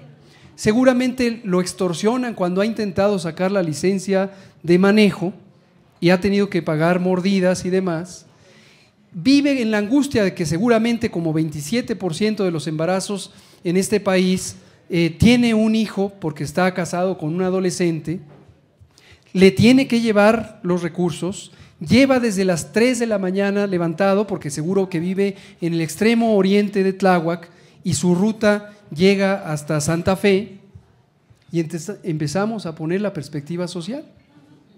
Y empezamos a ver que no hay personas malas, que no hay personas malintencionadas, que no hay personas disruptoras, que no hay personas que son enemigas del que tenemos enfrente. Lo que tenemos es un sistema que genera exclusión y que genera que la agenda que cada quien visualiza está muy centrada en sí mismo y no en los demás. Y este egoísmo perceptual nos lleva a sobresimplificar las realidades y quererlas resolver a partir de nuestra propia perspectiva. Posiblemente todas válidas, porque también a nadie le gusta que se le cierren eh, con un microbús y le vayan a atropellar, ¿no? Es validísimo. O que ponga en riesgo a la mujer embarazada que va en el autobús y puede sufrir una colisión, o la, etc. Entonces, no es que sea inválido, yo no me pronunciaría nunca en ese sentido, ¿no?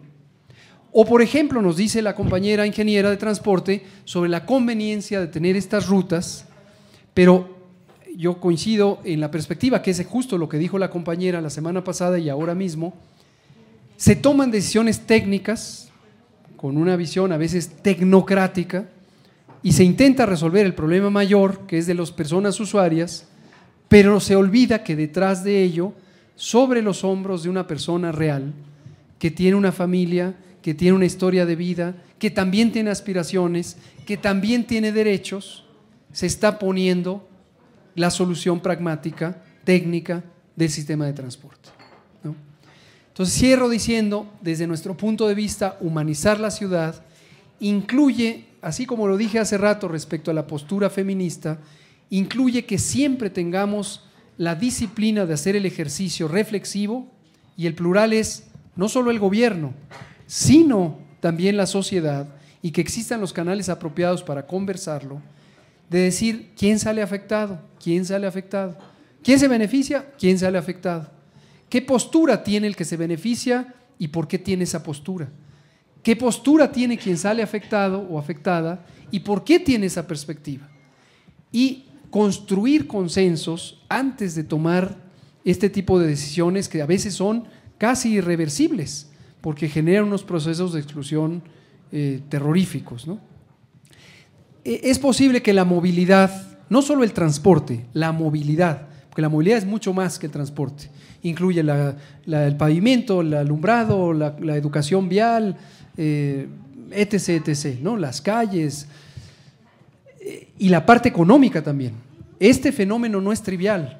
Que tengamos la mayoría de los empleados de la zona occidente de la ciudad viviendo en oriente y desplazándose en promedio 70 minutos con desplazamientos de hasta 3 horas todos los días y dejando ahí la vida, dejando la vida, hemos hecho la cuenta, cuatro meses y medio de vida por año se nos van en el transporte. Cuatro meses y medio. Nuestro año se reduce a dos terceras partes porque el resto es estar en el transporte. Entonces, todas esas realidades pensamos que desde una óptica de humanización de la ciudad, si se abordan pensando en un servicio de transporte, la carretera, el alumbrado, el chofer, etcétera, se objetiviza a las personas.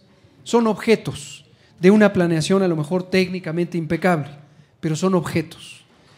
El chiste es voltear la página y lo que debe haber frente a la vista, frente a la mente, frente al corazón, son sujetos, personas. Y entonces todo que gire alrededor de las personas. Es así como vemos la perspectiva de humanización. Sí, sí, sí, todo, todo, todo lo que Gracias.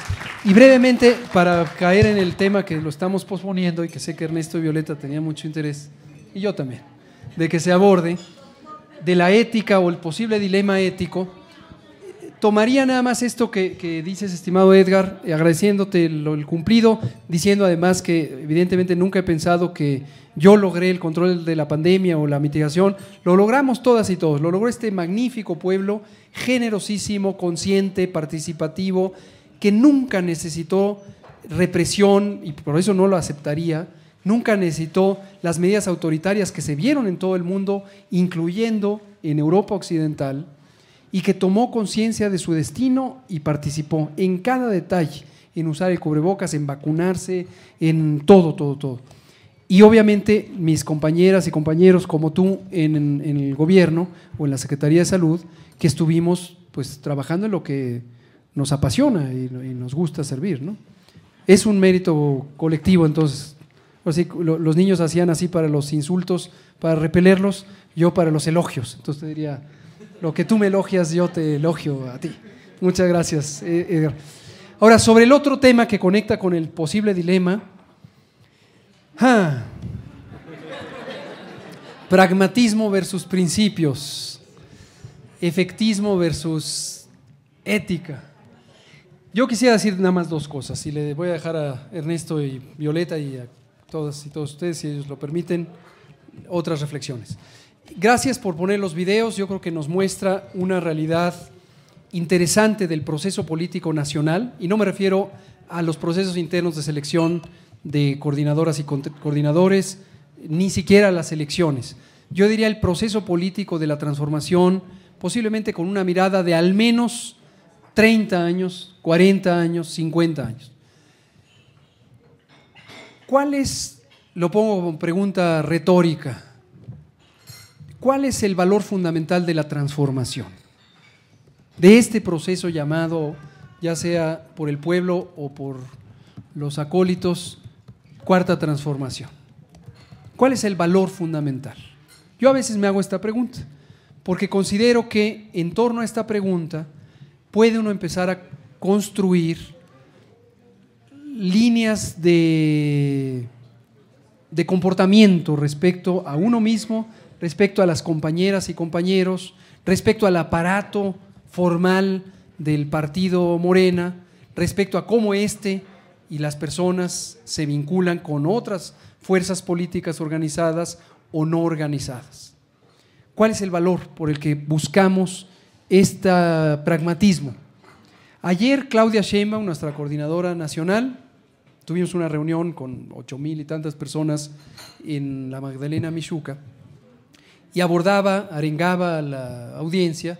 Yo salí personalmente muy entusiasmado, me suelo entusiasmar mucho de casi todo.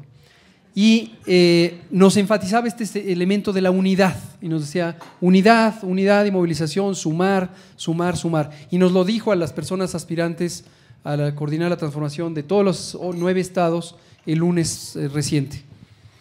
Y me preguntaba eso, me preguntaba, ¿a qué les vamos a sumar? ¿No? Buenos días, señor, señora, señorita, niño, niña. ¿A qué, ¿A qué te invito? ¿A qué te quiero sumar? Y es evidente que de inicio uno se encuentra con una gran pluralidad de condiciones, desde luego económicas, sociales, pero también de perspectivas políticas, de posturas ideológicas sobre los acontecimientos relevantes de la historia del país y sobre lo que debería ocurrir en los acontecimientos relevantes de hoy para adelante. Entonces, si yo sumo, decía ahí Fisgón, fue Fisgón, ¿verdad? Que hablaba de Lili Telles y Germán Martínez, el traidor. Si a mí me hubieran preguntado, nadie me preguntó, ni tenían por qué preguntarme, pero yo de inmediato hubiera dicho, qué horror, qué horror por los hechos que conocemos hoy de estos dos sujetos y de muchísimas y muchísimos otros, ¿no? Saboteando la transformación, saboteando al gobierno, oponiéndose beligerantemente, y creo que en algunos casos eh, es predecible. O sea, al final puede llegar alguien y decir, te lo dije, ya lo sabíamos, era obvio, mira cómo se condujo en esta coyuntura, en esta coyuntura, en esta coyuntura, en esta coyuntura. Pero aún así, privó una aspiración que yo no me apresuraría a decir que solo por pragmatismo, en términos de ganar una elección o tener una representación en un espacio, sino es una aspiración posiblemente más amplia o más sublime de sumar no solo o no tanto a esa persona en concreto, sino a distintos sectores sociales para los que esa persona en concreto representa un obstáculo, un velo cognitivo, digo yo, ¿no? Elaboro sobre el tema. Pensemos en Lili Telles y una disculpa anticipada si es que nos oye por estarla mencionando en su ausencia. No creo que oiga las tertulias de Rompeviento. ¿eh? Bueno, pero en algún momento un tuitero Vero, feroz va a Si sacar. estás hablando tú, seguro que sí le Bueno, va a oír. me, me ha de estar espiando. Y va a aprovechar que hay dos calaveras aquí por el, el mes de la ceremonia de muertos para decir que yo soy el doctor no sé qué, ¿no? Esto se los apuesto, ¿eh? Desde que llegué, esto lo van a replicar en los medios de la derecha para decir que yo tengo aquí el altar de la muerte. Corre apuesta. Dos deliciosas pizzas de tierra adentro. Ya ves. Entonces, pero a lo que voy y quiero elaborar sobre ello porque es mi percepción, mi interpretación de lo que ayer escuchamos con Claudia y de lo que vamos a estar escuchando en este proceso político rumbo a las elecciones.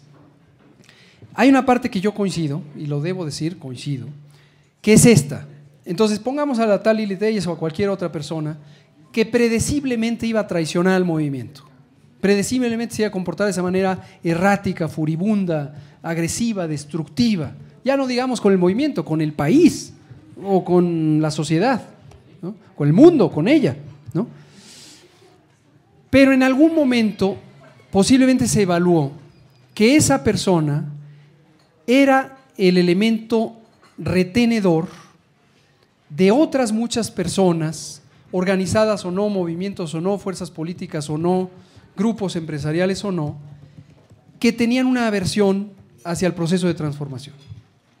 Entonces, considero que posiblemente la razón por la que se les incorpora no es porque se vaya a agregar algo muy valioso, porque tenga ideas muy inteligentes, porque sea consistente y coherente, porque no, es porque es un elemento un poco icónico de que quienes se identifican con ella y comparten otras cosas, valores, aspiraciones, eh, ideas de algo que puede ser productivo para el movimiento de la transformación, no se acercan porque dicen, es que ya se ve, si ella no se acerca, yo por qué me voy a acercar. Y no creo que sea un proceso consciente o una deliberación política, deliberación política formal. Es un asunto cuasi simbólico, cuasi simbólico. Y me atrevo a suponer, ya advertí la vez pasada que yo no voy a emitir crítica alguna sobre ninguno de mis compañeras y compañeros contendientes en este proceso interno, pero me atrevo a decir que algunos de quienes se incorporaron a este proceso interno están jugando ese papel, quieran o no, esté planeado o no, lo busquen ellas o ellos individualmente o no. Finalmente es un papel instrumental de buscar un encuentro de la sociedad respecto a un propósito mayor, dice el presidente López Obrador, una aspiración mayor. Algunas claves, también muy sujetas a interpretación, son, por ejemplo, la aspiración de erradicar la corrupción. Yo como epidemiólogo hablo de erradicar. Hay quien dice eliminar, hay quien dice controlar, hay quien dice reducir y hay quien dice pues eh, acomodar. ¿no? Yo sí aspiro a erradicarla, pero por lo menos hay un, un momentum, un momentum, un, eh, un elemento de fuerza inercial hacia adelante para ese propósito mayor. ¿no? Entonces terminaría diciendo que el dilema ético creo que es valioso en la medida en que se presente y nos haga explícito la deliberación sobre qué decisiones tomamos, que esas decisiones no se den por hecho, porque ciertamente, y la historia nos lo demuestra, cuando se dan por hecho y empiezan, por ejemplo, las afiliaciones corporativas o colectivas, las cargadas, el clientelismo, los pactos cupulares, el acomodo del quid pro quo para ver, no te doy esta candidatura, pero te doy aquella, el premio de consolación, el favor político, el favor empresarial, eh, asignado a priori, porque hoy tú me pagas la campaña, pero mañana, ya sabes, mi cuate, te voy a dar los permisos de construcción, etc., etc. Ahí me pronuncio enfáticamente en un solo lado del posible pseudo dilema. Ahí no hay dilema. Ahí no hay dilema. Hay que cuidar los valores supremos de la esencia ética de este movimiento. ¿No? Pienso eso. Pienso eso. ¿No? Entonces, creo que va por ahí. Y ahí la dejo. Ah, bueno. Otra tertulia. Sí, pues eh, muchísimas gracias. Vamos a hacer una siguiente ronda y en lo que van anotándose, uno, dos, tres. Ok, bueno, entonces, eh, cuatro. Ok. Bueno, entonces empezamos. Eh, Daniel, eh, no, ¿quién era el primero? Tú, ¿verdad? Adelante. Y en lo que va tomando el micrófono el compañero, nada más recordar de las cuatro preguntas, tres tenían que ver con movilidad y no olvidemos a Ruta 100, que sigue siendo una herida abierta, ¿no? Y eso es algo que hay que también discutir en algún momento y sobre todo, pues lo que pasó aquí en los años 80 y 90 con ella. Eh, hola, hola, mi nombre es Eric González. Eh, ten, tengo ¿Puedes 37 pegar el años. micrófono así, mira? Ah, Ah, ok, gracias. Hola, mi nombre es Eric González, tengo 37 años. Eh, durante mucho tiempo trabajé haciendo ciencia de datos para el sector privado y en la pandemia, como muchas personas, nos quisimos reimaginar y cambiar perspectivas para poder encontrar un sentido humano que nos ayudara como a conectar con lo que somos nosotros y la sociedad. Entonces, empecé un proyecto de arte en el cual empecé a establecer conexiones con personas que eran recién egresadas de escuelas de arte y de la industria creativa que propiamente están aquí en la Ciudad de México. Curiosamente, estas generaciones son las más afectadas por la pandemia y me di cuenta que estas personas que estudian arte, tanto digital o artes plásticas, pues finalmente dependen de un ecosistema que es el de los museos, el de las galerías y el de espacios culturales que muchas veces provee el gobierno. Cuando realicé mi investigación para saber a quién me podría acercar para poder eh, como empujar mi proyecto y poder hacer grande esta idea, me di cuenta que el corporativismo no solo alcanzaba ciertas escalas del consumismo, sino también al arte. Curiosamente, eh, me di cuenta que incluso instituciones como el MOAC contaba con sujetos o personas eh, dentro de sus eh, consejos de administración que se encontraban en situaciones complejas, como por ejemplo la tesorera del MOAC es justamente la persona que está al centro del financiamiento del documental de populismo en América. Entonces, solo quiero compartirles una frase de la curadora Sandra Sánchez que dice, las curadurías operan los imaginarios y al hacerlo se aglomeran alrededor de ciertos regímenes estandarizados de realidades enunciadas. He ahí su peligro de solpicismo y su potencia de movilización. Mi caso sería, creo que vale la pena también atacar el corporativismo en los espacios de arte, porque es claro que si desde el corporativismo nos están diciendo qué imaginar, cómo pensar y cómo movilizarnos desde las, desde las industrias eh, del consumo y también de los espacios del arte, claramente nos están limitando como el imaginario. Gracias. Muchísimas eh, gracias. Bueno, una situación, eh, se han anotado varias eh, compañeras que ya habían preguntado, ¿están de acuerdo que demos también la palabra a quienes no preguntaron la otra ocasión? ¿Sí? ¿Están de acuerdo? Bueno, es una, una consulta que, que la abrimos. Entonces, seguiría, estaba por allá, es lo que preguntamos ahorita, si estaban de acuerdo que siguieran. Entonces, adelante, Doris, y también habías levantado la mano. Adelante, Doris. Ah, Nora y Doris, adelante. Doctor Doris Ortiz, eh, abogada de profesión, eh, psicoterapeuta también, pero sí, eh, primero que nada un reconocimiento enorme por su labor, pero más que nada por las entrevistas que dio. Un ejemplo de congruencia, de, humanismo, de estabilidad emocional, porque fue sometido a realmente ataques feroces, severos, malignos, dolosos. Di, digamos que yo creo que como yo, mucha otra población no lo tenía en el radar. Llamó, llamó uh, mi atención su forma de confrontar los conflictos y también que habla de humanismo para transformar a la ciudad.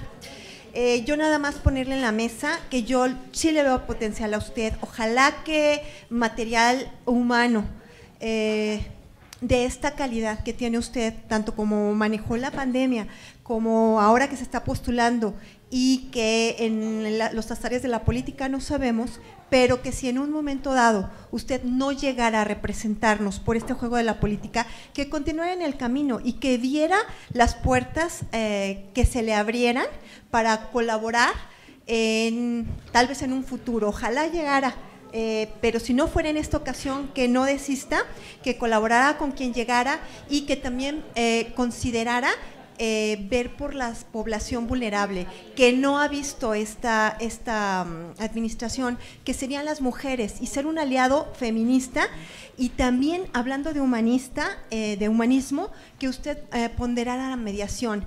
Muchas ocasiones se resuelve, sobre todo el sistema que tenemos en, la justicia ah, actual, en la justicia social, eh, se ha hecho de lado la mediación, pero estas partes de las marchas, de los cierres, son debido a que los gobernantes no escuchan a la ciudadanía.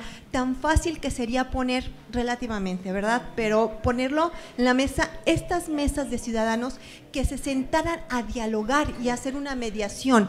Parte del proceso de sanación de las víctimas es ser escuchadas y no se les escucha. Entonces, parte también de que usted delegue en otras áreas es que vea mediadores y le aseguro que tendría una, puerta abierta y una ciudad más armónica a largo plazo.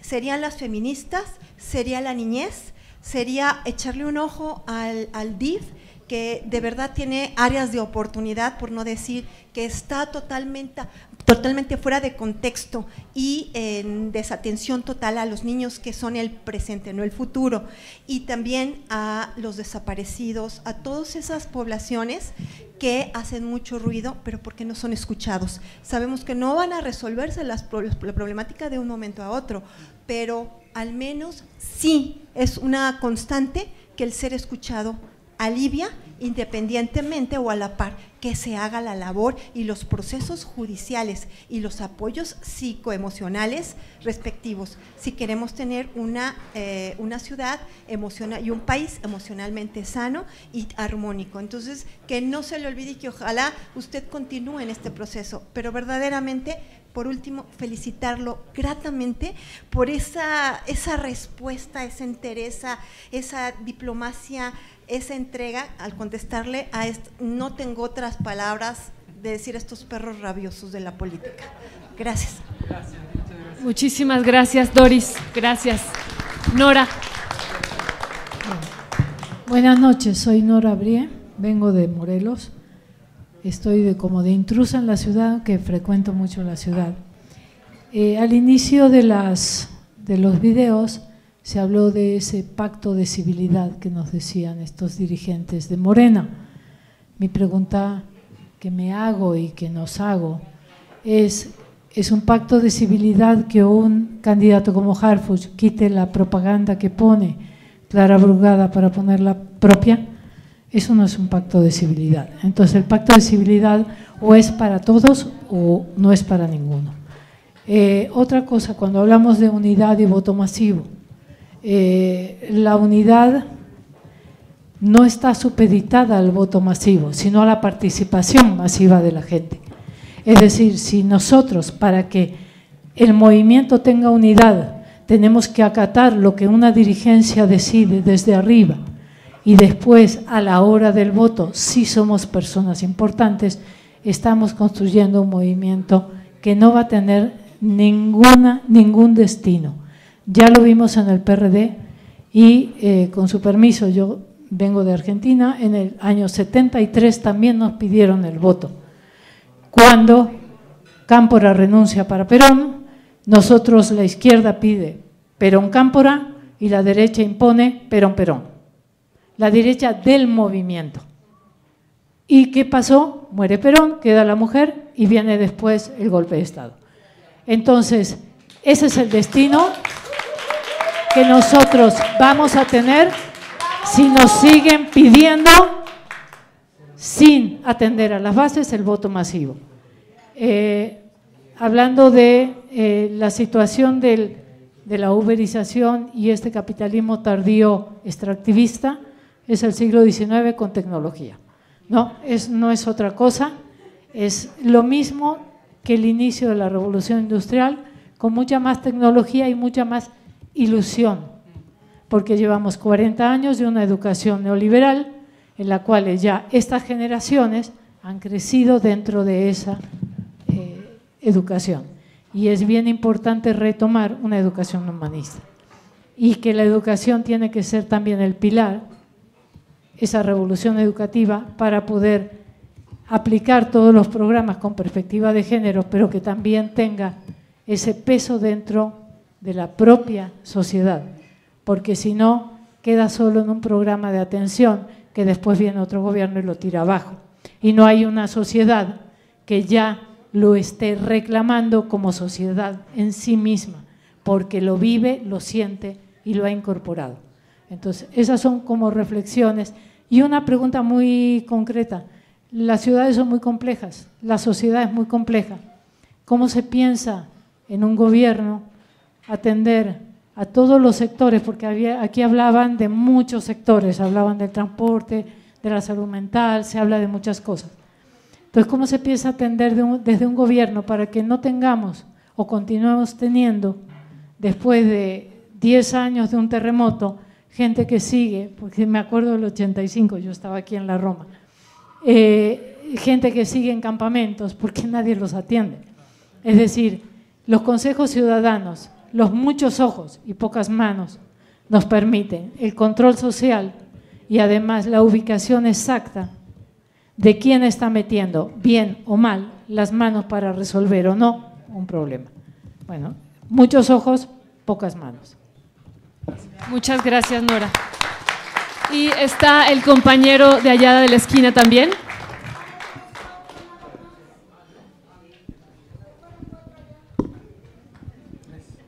Hola, buenas noches. Eh, eh, bueno, yo nada más este, quería volver a poner... ¿Puedes dar tu nombre, por favor? Ah, sí, perdón. Eh, Emilio Rodríguez, 27 años. Eh, yo nada más, bueno, ya se bueno, se comentó la vez pasada un poco de manera pues, superficial del tema de la gentrificación. Y me gustaría pues reiterar, ¿no? Sobre este tema que, bueno, dicho sea de paso, ya lleva un, un rato, ¿no? Eh, sucediendo, pero bueno, ahorita se volvió tema, pues más, este, llegó a boca de más gente, ¿no? Cuando empezó a afectar a las zonas, pues más exclusivas. pero bueno, eh, bueno, esto de la gentrificación igualmente afecta, eh, bueno, principalmente afecta al tema de la vivienda, ¿no? Y eso es algo que eh, pues afecta ahorita mucho a la población joven, el tema de la vivienda y bueno, la, falta de acceso a, a esta, ¿no? Este, bueno, ya ni digamos de la oportunidad de adquirir una vivienda digna, sino este, pues ya ni siquiera de rentarla, ¿no? Este, es un mercado que, en mi opinión, eh, necesita pues también eh, regularse, ¿no? Así como eh, las el mercado de las plataformas digitales necesita regularse, pues también el tema de la, de la vivienda, porque pues cada vez es menos accesible para principalmente la población joven. ya nadie, casi nadie tiene pues aspiración, ¿no? A poder adquirir o rentar una vivienda en, eh, una zona que no sea pues ya muy a la periferia. Entonces, este, únicamente quería poner ese tema sobre la mesa de, del acceso a la vivienda y eh, aprovechar la palabra ¿no? para decir yo por las 40 horas laborales. Muchas gracias. Muchas gracias. ¿Hay otra mano? ¿Podemos retomar otra, otra pregunta?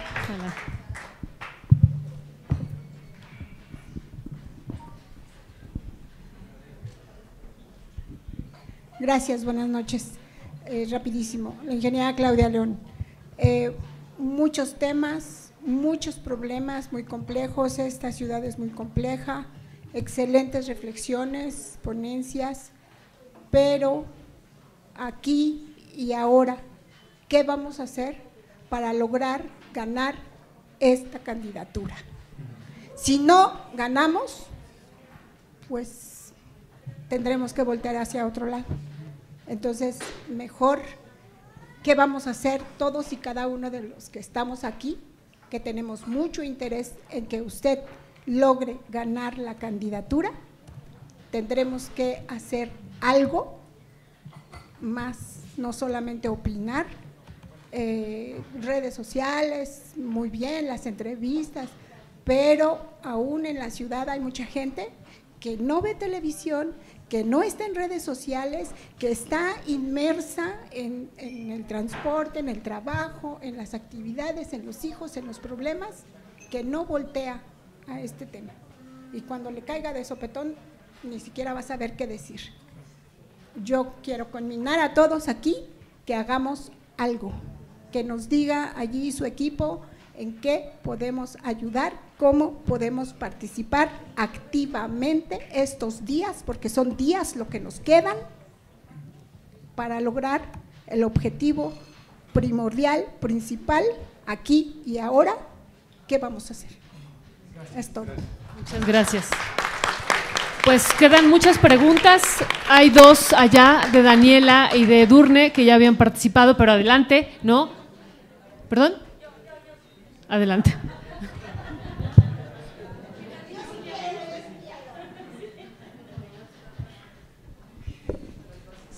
Si Dani no quiere, no importa, yo sí.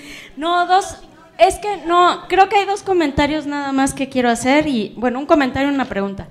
Porque el tema del transporte y lo que dijeron las tres personas sí es bastante interesante porque habla de una coyuntura entre la formalización del gobierno en el transporte público y la informalidad de la economía. El punto, yo creo, después de escucharlas a ellas, me queda clarísimo que está allí, porque si bien hay partes de la ciudad que están formalizadas, eh, lo que le platicábamos, o sea, si tú tomas la ruta de Revolución a la UNAM, está formalizada, pero si te vas a Tláhuac, a Milpalta, ¿qué tienes? El papá que le enseña a su hijo, el tío que le enseña a su sobrino, entonces tienes otra red familiar o amistosa o comercial incluso de eh, pequeños comercios que se establecen a través del transporte público. Entonces, em, nada más quería agradecer los comentarios porque a mí me invitan a pensar en eso, ¿no? En la formalidad del, del, transporte público o su informalidad, como, pero como parte del problema de la informalidad de la economía, ¿no? Y la segunda es que eh, a mí la verdad los videos iniciales me produjeron mucha incomodidad, en el contexto de recibirlo porque la verdad es que es muy incómodo escuchar esa parte de la 4T. Em, a mí me parece inaceptable que, que nuestros funcionarios, que nuestros líderes, que nuestros ideólogos estén justificando lo injustificable. Y creo que uno de los ejercicios positivos que puedo eh, rescatar del proceso en el que estamos ahorita es que si alguien se atreve al menos a escucharlo, pues es usted. Y creo que lo que deberíamos de señalar es que es eh, escaso el hecho y no la normalidad, porque al ser escaso lo que hace es que se vuelve una crítica cuando debería de ser la normalidad. Los funcionarios, las personas que quieren aspirar deberían de estar aquí viendo esos videos y diciendo, oye, esto es la transformación, es aquí donde quieres estar. Entonces yo creo que mm, vale la pena dialogar sobre esta incomodidad y decir, bueno, no es normal, ¿no? Esta incomodidad es lo que debería de estar sucediendo. Y en ese sentido, la pregunta o la reflexión que quedaría es de todo este proceso que usted ha vivido eh, en hacer una campaña económica, ras de suelo, con un equipo, la verdad, de lo poquito que a mí me ha tocado conocer en dos semanas, pues fantástico. Eh, ¿Qué lecciones o qué recomendaciones o qué perspectiva le deja a, Morena y al proceso de transformación? ¿Y qué, qué reflexión pueden hacer también los voluntarios, el equipo, hacia ese proceso? Porque me parece que hay mucho de aquí que rescatar para el proceso de transformación. Muchas gracias, Edurne. Y se animó Dani, así es que qué bueno, muchas gracias. Sí, bueno, es que ya eh, llevamos mucho tiempo acá y no quería abusar yo, pero quiero hacer una última pregunta y relacionada con lo que dijo Nora y con lo que hemos estado aquí platicando. Creo que es bastante público lo que algunos pensamos, ¿no? Eh, lo hemos expresado varias veces. Pero yo quisiera, eh, doctor, que nos diga cuál es eh, la evaluación que tienen ustedes. Quedan unos días para que empiece, la, para que empiece ya la encuesta eh, y quedan además pues también pocos días para que ustedes puedan seguir haciendo campaña, lo, quienes hayan querido unirse y ayudar. a mí sí me interesa saber, porque yo creo que es la preocupación que han externado, la que muchos podemos tener, cuál es la evaluación que ustedes tienen a este corte, ya en la perspectiva de las posibilidades reales, claras, eh, un poco de orientación también, porque pues yo no sé, a mí nunca me han encuestado, no sé si algún día, no, pero yo creo que todos queremos saber también un poco cómo, cómo lo están valorando ustedes. Muchas gracias, Dani. Bueno, y queremos decirle a Marta Olivia si por favor toma el micrófono también y hace una pregunta. Por favor, Marta Olivia. Gracias.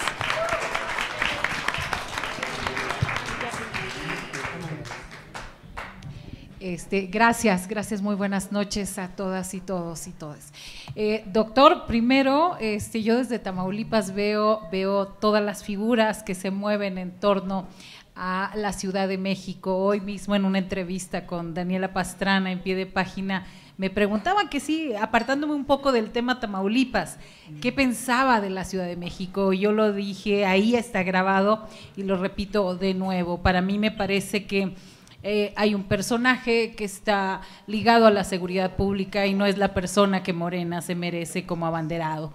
La segunda es una candidata este, eh, de Iztapalapa que ha estado trabajando ahí, sabe de la administración pública. Y el tercero es usted. Eh, una persona que se ganó la confianza durante la pandemia, lo vimos desde allá, lo vimos trabajando, era la cara de la confianza de nosotros en, en esta terrible pandemia. Entonces, eh, pero además de todo eso, escucharlo ahora, escucharlo, eh, el mensaje, su estructura y lo que tiene, me parece que sería lo mejor que eh, la Ciudad de México fuera gobernada por una persona como usted. Bueno, eso es todo. Gracias, Marta Olivia. Pues son ocho preguntas, doctor, ocho reflexiones, así es que adelante. Gracias. Pues ya es un poco tarde, son 10.25 para no abrumar. Igual quisiera primero agradecer los comentarios generosos, obsequiosos que he escuchado de parte de ustedes y tratar de vincular en dos ideas eh, principales esta reflexión. Ya no me referiré de manera específica a cada uno de los elementos, todos ellos muy valiosos eh, que se han formulado, pero sí quisiera eh, retomar sobre el tema del que surgió fue provocado mucho por eh, este planteamiento que hizo Ernesto y los videos. Me gustaría retomar, si Nora me lo permite, sobre lo que ella misma nos relata y esa, esa coyuntura histórica dolorosísima, importantísima, como un punto de referencial para toda América Latina y desde luego incluido México. Hemos estado reflexionando en el equipo Vuelvo a agradecer a este equipo fabuloso, efectivamente numéricamente pequeño, pero eh, con una gran inteligencia y una gran voluntad y un gran compromiso. Hemos estado reflexionando sobre algunos riesgos que vemos no para la candidatura, sino para tampoco para la elección, tampoco para eh, los siguientes pocos años, sino para el movimiento. Y quiero decirlo, quiero aprovechar para decirlo, eh, la inquietud tiene que ver con el punto, eh, el punto crítico en el que este eh, proceso de transformación pudiera poner en riesgo por sus propias prácticas la confianza del pueblo. Eso nos preocupa muchísimo. Hemos estado conversando con compañeras y compañeros que están inclinados hacia uno u otra candidatos, los principales que están teniendo fuerza. Menos hemos hablado con los otros dos, con la gente que trabaja con Mariana Boy y con, con este Torruco, Miguel Torruco, pero sí con muchos compañeras y compañeros que están eh, muy vinculados o trabajando activamente eh, con otros. Por afinidad ideológica, eh, política, desde luego he tenido mayor oportunidad de hablar con la gente que está relacionada con Clara, Clara Brugada, por quien expreso un enorme respeto y no está, yo creo que para nadie, en duda los múltiples méritos que tiene en su trabajo en el movimiento urbano popular y también cuando ya fue alcaldesa estas tres ocasiones y cómo ha hecho eh, mucho bien por la alcaldía. Pero un poco las reflexiones a que hemos invitado a compañeras y compañeros es a, em, alguien lo mencionaba también hace rato, ese momento en donde los procesos políticos llevan a autocensurar la capacidad crítica, a empezar a justificar prácticas, modos de actuar, como si no fueran por los que hemos luchado durante décadas, por los que hemos luchado para transformarlos, para cambiar la perspectiva y para no tener un alejamiento respecto al pueblo.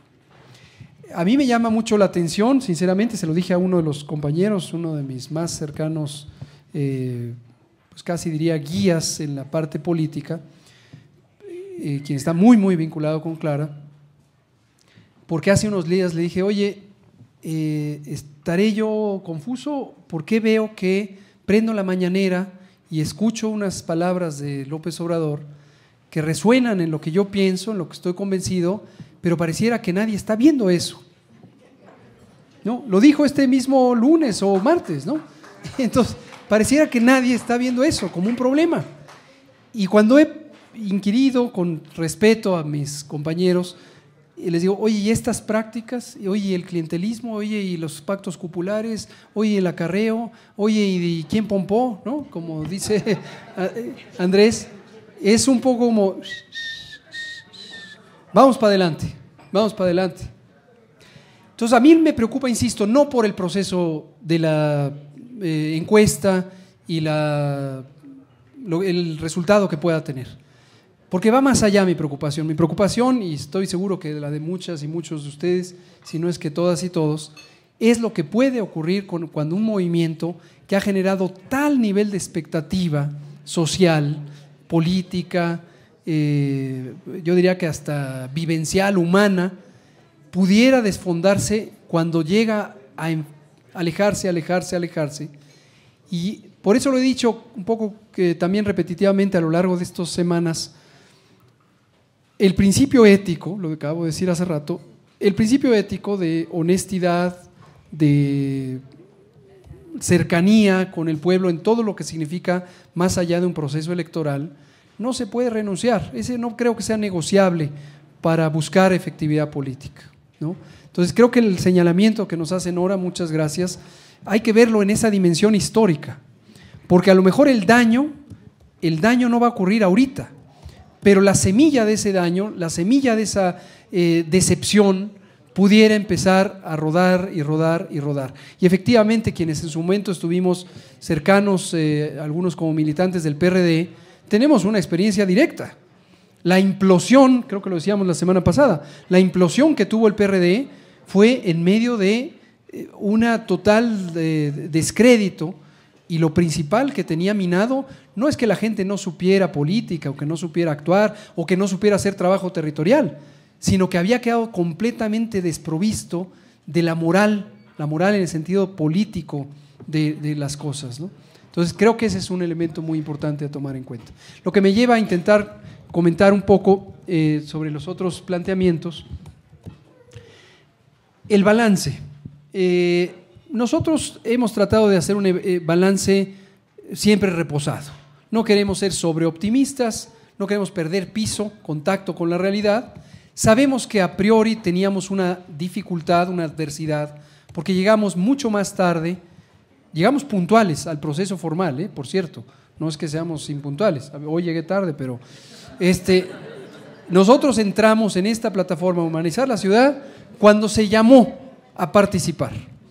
Y nos encontramos un escenario de 8, 10 meses de trabajo en condiciones asimétricas, en condiciones donde ya había la posibilidad de utilizar otras, eh, pues otros posicionamientos que tenían que ver con el cargo o con otros eh, asuntos. Y obviamente íbamos a tener una desventaja importante, pero aún así decidimos entrar por convicción, ya he relatado que yo consulté al presidente López Obrador al respecto y entre mis cuestionamientos fueron, dígame si esto es un disparate, primero. Segundo, dígame si esto puede estorbar en el proceso o dígame si hay algo ya eh, un poco decidido sobre el proceso. Y su respuesta fue consistente, no solo en esa vez, sino en las otras múltiples veces que hablé de ello con él. Y fue consistente también con lo que me dijo Claudia el 19 de, este mes. Y fue no estorbas, incorpórate, las cualidades que tú traes son útiles, las aportaciones que tienes en vincular a sectores de la sociedad que están distanciados de la transformación también son importantes y tienes pues otra perspectiva. Entonces, con esa confianza entramos. Ahora, sí tenemos un reto, gracias por preguntarlo, gracias por señalarlo, de divulgación y tiene que ver con lo que decía Doris. Hay un efecto un poco sorpresa, que además yo creo que ha sido estimulado por los medios corporativos, por lo tanto por el conservadurismo, por la derecha, que es como un doc se mete a la política, que se regrese a su consultorio, ¿no? Y es un poco esta lógica tecnocrática, pero además reduccionista, que es a propósito, no es solo que no entiendan que la salud es una, o la salud pública es una ciencia social y es una dimensión más amplia, sino que quieren decir, a ver, políticos acá, técnicos para allá, para que no me estorbe nadie. Y si observamos un fenómeno desde el principio, pero se ha agudizado, donde hay un esfuerzo deliberado de la derecha por marginalizarme, por invisibilizarme. Me llama la atención es decir que eso no le ocurra a los demás contendientes. No sé si yo les hice alguna ofensa, ¿no? Entonces, espéreme, espéreme. Bueno, es que ese es el punto. Porque, por ejemplo, con los medios corporativos, los medios de televisión y radio, buscamos activamente, además muy ordenadamente. Buscamos, por ejemplo, a Televisa, dijimos, bueno, esto es máxima divulgación, y, la otra televisora, nos dijeron no, y luego nos enteramos que además esos, esos espacios se pagan. No sé si lo dije aquí la semana pasada. Se pagan. Nos dijeron, no, no, si quieres aparecer en el, en el horario estelar, lo pagas. Nosotros no vamos a pagar, obviamente, y no vamos a aparecer ahí, ¿no? Otro, este señor Zuckerman, le pedimos una, nos llamó la atención porque un respetuosísimo mensaje de WhatsApp, oiga, que queremos ver que la plataforma Humanizar la Ciudad, ¿puede participar en una entrevista el doctor Gatel? No. Así, así, sin más, sin más, clarísimo, ¿no? Y después de la experiencia que tuvieron o ¿Esa fue toda la respuesta? No, así, N-O, punto. No hay más respuesta de Leo Zuckerman eh, en su foro de tiempo de pensar, o no me acuerdo cómo se llama. Tiempo de opinar. Parece que su única opinión posible es no. Se le acabó el tiempo de opinar. Y después de las eh, experiencias de la semana pasada con, eh, dos o tres personajes ahí de la televisión, ahora sí ya no me abren el espacio. No abren el espacio. Oigan, pues yo nomás quería platicar con ellos. A mí me gusta platicar, como se puede ver. Entonces, no, no. Pero ahí les va. Lo voy a decir, porque ya lo dije en Violeta Radio esta tarde. Teníamos un evento en la UAM, hoy, por la mañana. UAM, bueno, gracias. UAM Escaposalco. Claro, no todo. no toda Guam es Guam. Eso, viva Xochimilco. Lo dije ayer. Gracias, gracias compañeros. Pero teníamos un evento en Guamascapo, lo había organizado un profesor que me parece una dignísima persona, un economista, y ayer, literalmente de la noche a la noche, porque ni siquiera habían pasado cuatro horas, nos dijeron que no, que porque no había condiciones de seguridad, que porque había unos tuiteros que habían dicho que me iban a echar jitomatazos, ta, ta. Me pareció un poco inverosímil. Digo, uno vivió tiempos estudiantiles, en mis tiempos, no sé ahora, a lo mejor han cambiado las costumbres, si las autoridades universitarias te cancelaban un evento, pues protestabas y hacías un paro, tomabas la dirección, ¿no? Como se debe, las buenas costumbres. Pero aquí fue sencillamente no, entonces dijimos, ah, caray, bueno, qué curioso, ¿será que a la comunidad universitaria no le interesa oír, a, la Universidad Autónoma Metropolitana no le interesa saber lo que está ocurriendo en la metrópolis, ¿no? Pero bueno, entonces notamos ese proceso de cierre de los espacios. Eh, otra que ahí les va, eh, en algún momento tratando de expandir velocidad y cobertura de la divulgación y conscientes de nuestro principio de no hacer estas campañas masivas y dispendiosas, dijimos, bueno, a lo mejor discretamente podemos poner tres espectacularcillos en los parabuses del Metrobús. Entonces pedimos una cotización en una primera empresa y no, que para qué, que quién, cuando supieron mi nombre, no, así, así, no, no, no, cuando supieron mi nombre, porque primero dijeron, no, es que si es algo político, tienen que pagar eh, 100% con antelación. No, sí es político. No, no, pero... ¿Y de quién? Hugo López Gatel. No. Así como Zuckerman. Y otra cosa, también eh, nos decía una compañera muy querida del, del grupo, eh, nos decía, ya son demasiadas señales del universo de que no hay que caer en lo que siempre juramos combatir. Entonces, creo que sí, tiene toda la razón. Pero fíjense, otra cosa que me parece una grosería, hoy, hoy le echamos números. ¿Cuánto? Tres, tres pósters, no tres líneas de Metrobús, no tres estaciones, tres carteles, los íbamos a poner.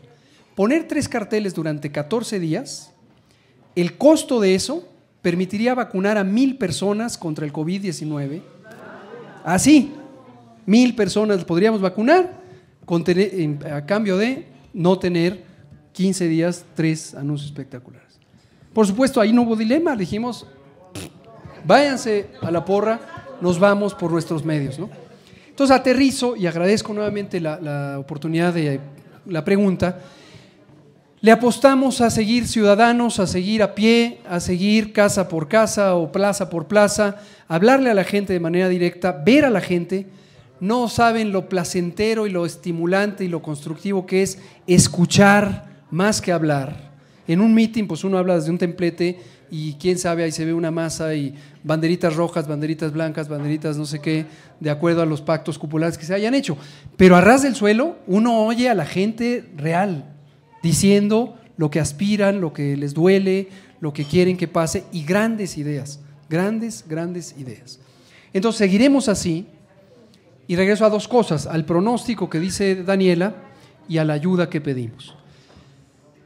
Tenemos múltiples elementos de señales muy encontradas. Encuestas usadas como propaganda, eso es un clásico ya de los tiempos contemporáneos, ¿no? El Universal sacando encuestas a bombo y platillo, reforma las suyas, eh, las redes sociales las suyas, y nos llama la atención, lo platicaba con Ernesto y Violeta hace un ratito, que hay cosas de las encuestas que no se reflejan en las vivencias.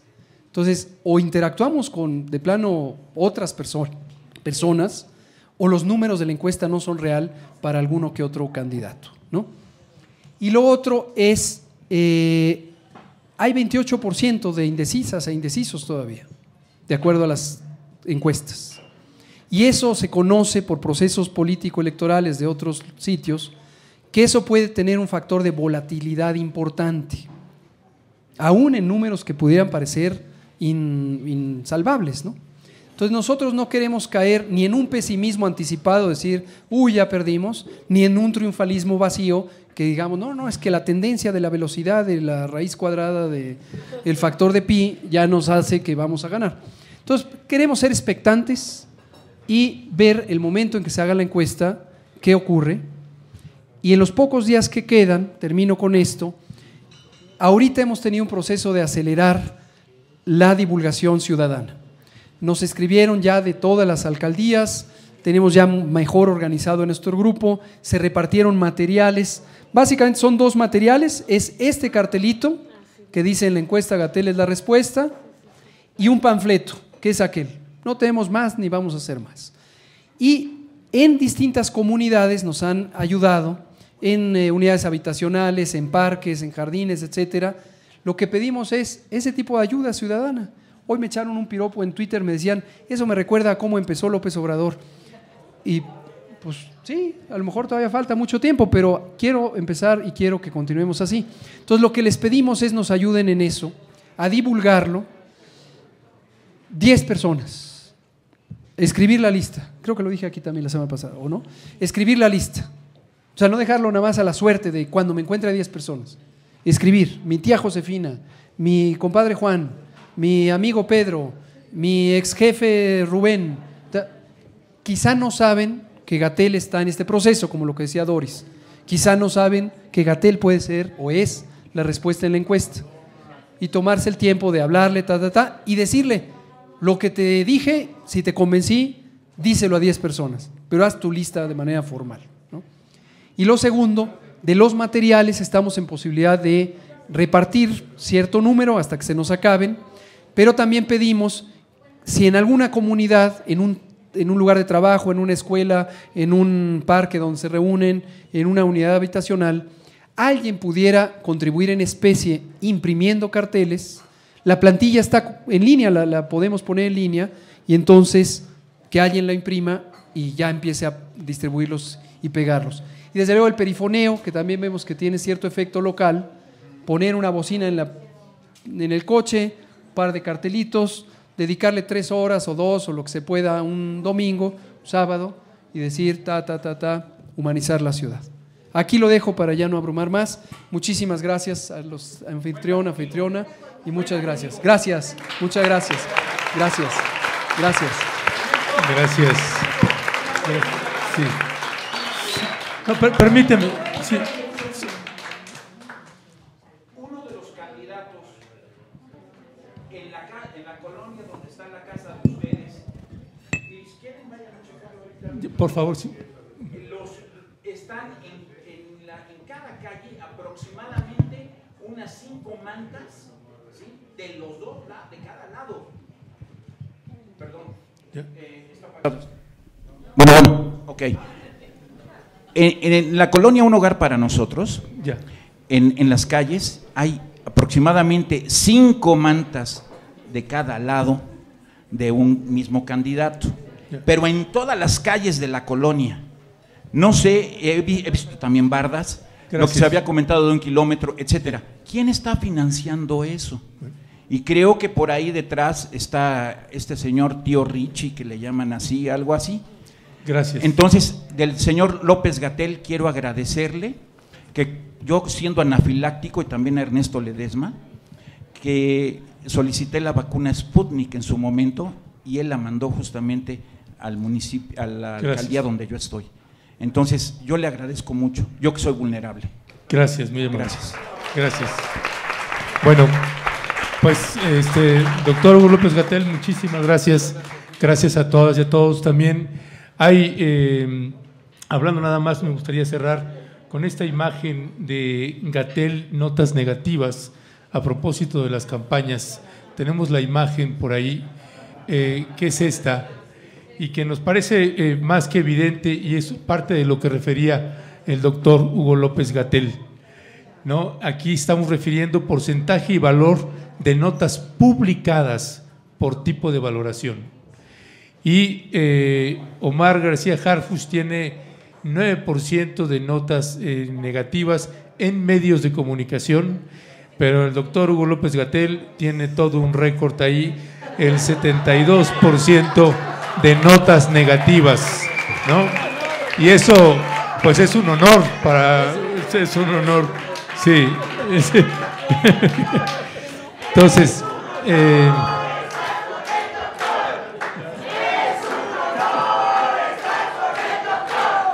Y, y- y miren, eh, a propósito de esto de también cómo, cómo apoyar, pues se sabe que este tipo de campañas tienen también gastos y costos tremendos. Hay un video que tenemos ahí precisamente del doctor Hugo López Gatel. Acá yo me imagino que se chivió, pero acá sí lo vamos a poner y lo vamos a balconear. Vamos a verlo, por favor. Hola, soy Hugo López Gatel. Quizás sabes que estoy trabajando junto con mis compañeras y compañeros por humanizar la Ciudad de México. Queremos que te involucres, queremos que seas parte de este proyecto. Nosotros estamos apostando a otra forma de hacer política, una forma basada en la honestidad, en mirar de frente a la gente, en tratarnos fraternalmente. No la política que se ha desgastado en manos de politiqueros tradicionales que hacen propaganda muy ostentosa y gastan dinero que debería ser usado en otras cosas. Por eso nosotros no queremos hacer esa forma de propaganda, pero necesitamos recursos mínimamente para sostener algunas actividades de divulgación. Lo que no queremos es que la política se convierta en un objeto comercial. Estamos haciendo una colecta a través de mecanismos electrónicos, a través de la plataforma donadora. Hemos puesto un límite hasta 5 mil pesos o menos si es que te es posible. Por favor, súmate a humanizar la ciudad. Muchas gracias.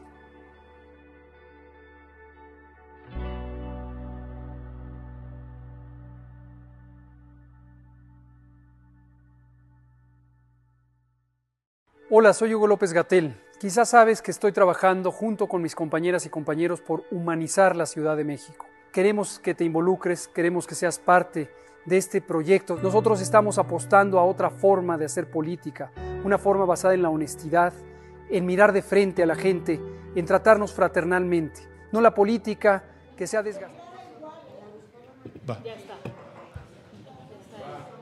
en manos de politiqueros tradicionales que hacen propaganda muy ostentosa y gastan dinero que debería ser usado en otras cosas.